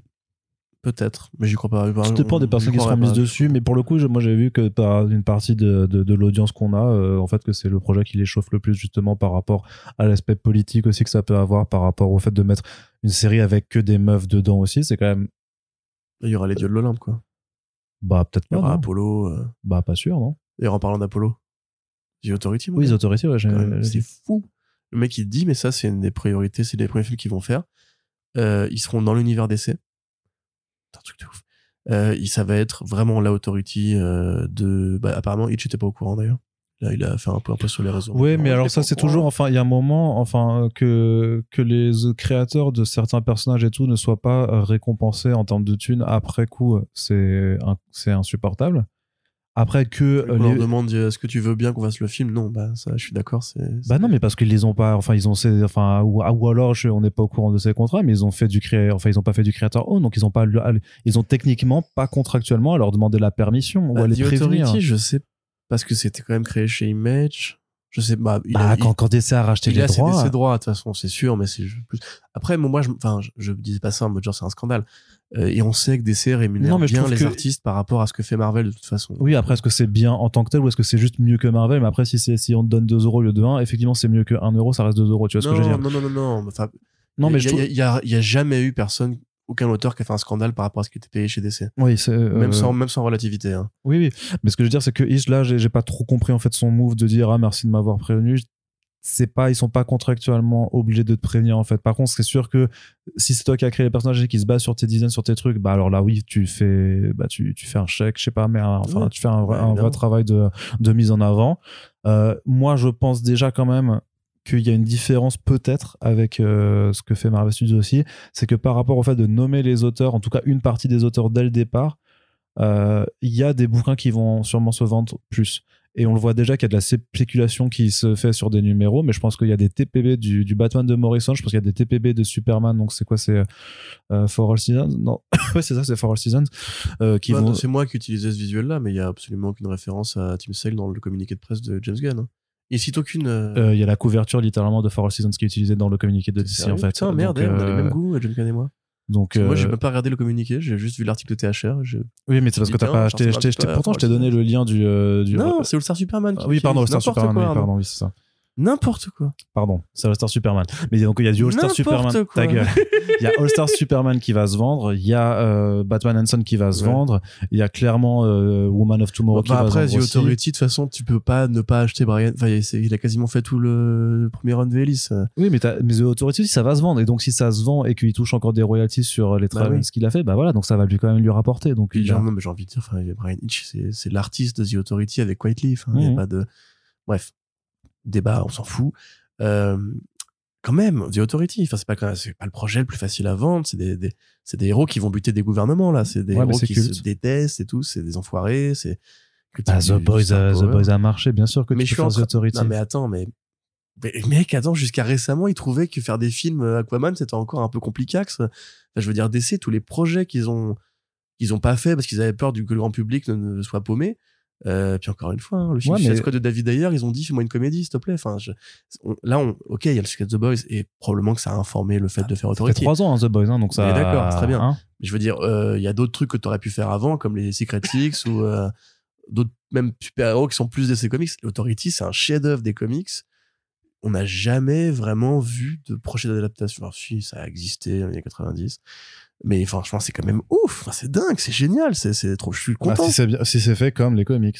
Monsieur sûr, mais il le dit directement dans le communiqué. Il dit, euh, c'est les enfoirés, ils vont buter des mecs, euh, ils sont proactifs. Oui, mais tu vois bien que même par rapport à The Boys qu'on aime bien et qui est une bonne adaptation, qu'elle est quand même aussi un peu euh, adoucie par rapport au Il n'y a pas autant. Enfin, c'est vrai qu'il y a quand même des dégueulasseries à l'époque de Mark Millar, quand même. hein. Beaucoup de blagues pédophiles. Mais, euh, Mark Millar. Mais, euh, bah, s'il y a le même différentiel de qualité, enfin, de tonalité en- qu'il y a entre The Boys, le comics et The Boys, la série, pour euh, le film euh, Authority, moi, ça me va. Mais après, c'est pas. Enfin, je suis Puis c'est d'accord pas que. crado, hein, Non, non, mais je, non, non, je sais bien, mais je trouve que c'est pas forcément surprenant dans le sens que il y a le succès de The Boys d'un côté, t'as le fait que quand même, même si The Suicide Squad a été planté par sa sortie sur HBO Max, les retours critiques étaient unanimes et que ça, que ça a fonctionné de ce, de Oui, ce point là, de vue-là. d'installer un que univers. que c'est rated R. Non, mais c'est pour ça, mais Tu pour vois. dire que la tonalité R, elle fonctionne. Le fait d'avoir des enfoirés en super-héros, ça marche aussi très bien. Donc, vas-y, en fait, eux, ils l'ont fait à la télé, Prime. Donc maintenant, on le fait, on le fait au cinéma. Parce Oui, que, oui, bien sûr. et parce que Non, surtout, en dire, face, que- et en face, ils ne l'ont toujours pas fait. Quand tu, quand tu listes Batman, Superman, Supergirl, The Authority, tu vois, normalement, c'est des projets que tu lances en, en deuxième, troisième vague quand t'as installé ta marque. Bah, Là, c'est genre début d'univers. On Ouais. fait même pas Justice League, on en a rien à foutre. Dans, le même, dans un univers où il y a déjà Batman et Superman, on va créer une équipe de super-héros qui a les mêmes pouvoirs, Mhm. enfin, qui a en partie le même pouvoir, et qui sera là avant la Justice League, et The Authority. Ouais. Et ça, c'est ballsy de ouf. Et si le, le, but c'était pas juste de dire justement que des héros aura pas de lu- Justice League. non mais que c'est ça mais non mais qu'un héros euh, qu'un héros lumineux va former une équipe de super héros justement pour bah aller dire aux enfoirés en place de se faire foutre Ah ouais, foutre, hein, tu vois. intéressant. ouais. Mais je verrais bien, moi, euh, je vois, des balles, je vois déjà les articles de Screen Rant. euh, Qui est le plus fort entre Apollo et Superman Bah, les deux, c'est la même on puissance. s'en branle c'est Voilà, on, on s'en fout, en fait on s'en branle on a on s'en on s'en fout à partir du moment où on a plus que 12 ans Et en plus, voilà, ça va déjà faire un peu de diversité, parce qu'on oublie de dire, le couple Apollo et Midnighter. C'est vrai que, ouais, là, je du pense coup- surtout qu'il y a plein de choses qui n'ont pas encore été annoncées, comme le, il y a, il y a plein de questions qui se posent, comme euh, effectivement qu'est-ce qui va devenir des, euh, des, des acteurs euh, bah, du précédent univers, notamment par rapport à The Flash, si ça boucle vraiment la chose, de savoir si Aquaman peut quand même continuer, s'ils vont quand même pousser le, vis à continuer certaines franchises si jamais elles continuent de marcher. Euh, ce- je pense que ce serait pas la chose à faire. Et puis ce qui m'a fait du bien aussi, c'est, on va dire, c'est le silence assourdissant d'une certaine partie de, de la communauté, quoi, on va dire. Été content de plus, Ouais, de bah plus les ouais, entendre pour le coup. plaisir. Mais euh, par contre, non, moi, je pense que c'est fini pour Aquaman aussi. Moi, je suis pas certain. Bah, Parce que un Gunn a dit, dans, Gunn a dit, euh, il a toujours envisagé euh, ça comme une trilogie, donc on verra après la sortie du 2. Bah non, il va faire Lobo, simplement, mais il se fout de la gueule du monde, là, faut arrêter les conneries. Euh, de base, Tu veux parier un kebab? C'est bien sûr, de base, t'as un monde où t'as un Superman qui n'est pas Henry Cavill, et t'as un Batman qui n'est pas Ben Affleck, qui a un fils, donc mécaniquement, on peut très bien imaginer que, vu l'âge de Ben Affleck dans les films, BVS, euh, c'est pas le même Batman, tu vois. Enfin, pourquoi il y aurait le même Aquaman alors que on a remplacé deux des, quatre personnages principaux? Je sais pas. Et de la même façon, Ezra Miller euh, va dégager, c'est clair et net. Il y a, il y a plus personne qui va vouloir travailler avec cette personne euh, à l'avenir. Donc pourquoi on garderait que Aquaman? Pourquoi on ferait un cas d'exception juste pour ce personnage-là? Déjà, ce serait très bizarre quand Peacemaker, qui a croisé Aquaman et The Flash et la Justice League telle qu'elle était actuellement, va devoir en fait euh, évoluer dans un monde où il y a eu une Suicide Squad qui a existé en parallèle de la première génération de héros de Zack Snyder, mais que lui est encore là parce que c'est la création du nouveau patron. Et par contre, autour de lui, tout le reste a changé. D'un coup, il y a l'Authority, d'un coup, il y a les plantes qui se battent. Euh, d'un coup, il y a un nouveau Superman qui n'est pas le même. Enfin, ça va déjà être assez le bordel. Mais Peacemaker, c'est plus récent. Et accessoirement, je pense que euh, Momoa a envie de faire d'autres choses, quoi. Il en a parlé, tu sais. Il a dit euh, des. Enfin, il a parlé d'un grand, grand projet de rêve et d'une opportunité chez DC qui ne serait pas Aquaman. Ouais. Je vois pas pourquoi il jouerait un autre rôle que euh, Lobo. Enfin, je sais pas. Peut-être à la limite le Midnighter, ça pourrait. Non, non. Je raconte. Midnighter, il faut un mec un peu plus. euh, tu vois. Mais euh, ouais, ouais, non, pour moi, c'est foutu. Enfin, mais pour Gal Gadot aussi, hein, je te l'avais déjà dit. Bah, mon, mon avis, c'est. C'est la fin d'une ère, pas au sens euh, métaphorique, c'est la fin d'une ère, point. Ouais. Il y a que les créations de James Gunn qui vont survivre au reboot. Ça Très paraît très évident. Oui, oui, ça va très bien. Bah, de toute façon, On sera là dans tous les cas pour en parler au fur et à mesure de leurs arrivées. A priori, début des hostilités dès 2024, euh, je l'espère, avec euh, Creature Commandos et Waller. Très certainement. Peacemaker aussi, non? Non, Peacemaker, elle est euh, sur. elle- non, non, justement, Peacemaker, c'est mis en pause en attendant que les, les deux autres soient, soient prises. Mais ils l'ont fait vite la première quand même. hein. Ils Oui. l'ont tourné rapidement. Ouais, ouais, bien sûr, mais là, c'est ce qui a été dit c'est qu'il y a Créature, ou alors c'est justement ce qui fait le pont entre Peacemaker saison 1 et 2. Du coup, zéro film en. Bah, pour l'instant, pas, c'est pas annoncé. Bah, il y aura sûrement des, il y aura sûrement, je pense qu'il y aura un The Suicide Squad 2 quand même, mais euh, il n'est pas annoncé pour le moment. Parce qu'ils ont rien en tournage là, de toute façon. Bah, Bah, Jo- Joker 2, Ce sera le film d'essai. Oui, il y aura Joker 2, il y a The Batman 2 qui va sortir. Non, mais en 2024, par contre, il risque de pas y avoir de film. Enfin, si, il y a The Joker 2, Joker 2, c'est ça. Mais c'est ça, il y aura pas d'autres films, à mon avis. Je pense qu'ils vont faire quand même ce petit gap d'un an, en fait, tu vois, entre les productions de Ouais, ouais, l'ancien univers et du nouveau DCU, et que en 2024, tu auras quelques productions télévisuelles pour euh, et Elseworlds en fait avec Pingouin sûrement aussi par exemple Oui, qui ouais, vont servir en fait juste de, de, de, de soupape en fait en attendant que le, le nouveau truc se mette en branle Pas plus mal en vrai. hein. Ouais, ouais, ça- plus respirable ça- oui, prochaine. ça, ça fait une petite respiration aussi. Je pense que c'est. on va prendre tellement, de la... enfin, tellement des films de petite qualité, je pense, cette année chez DC. Que... Ouais, c'est ça. Peut-être que ça fera du bien de laisser la marque respirer euh, de toute façon. Oh voilà. En tout cas, on en a terminé avec ce podcast. On espère que ça vous a plu. On vous rappelle que vous pouvez réagir dans euh, l'espace commentaire du site et nous soutenir sur les réseaux sociaux un petit peu partout. On remercie aussi d'ailleurs ces, ces euh, libraires euh, fous furieux de la Fnac euh, de, Ah, de la défense qui ont fait un petit corner après notre dernier back issues avec euh, voilà en mettant euh, sélectionné par First Print et euh, approuvé par votre libraire. Ça fait super plaisir. Euh, vraiment, vous avez été À incroyable. refaire. C'est à refaire, voilà. voilà, tous les libraires qui veulent jouer le jeu, pouvez imprimer notre logo, même me le demander si vous voulez le PSD, je vous l'envoie.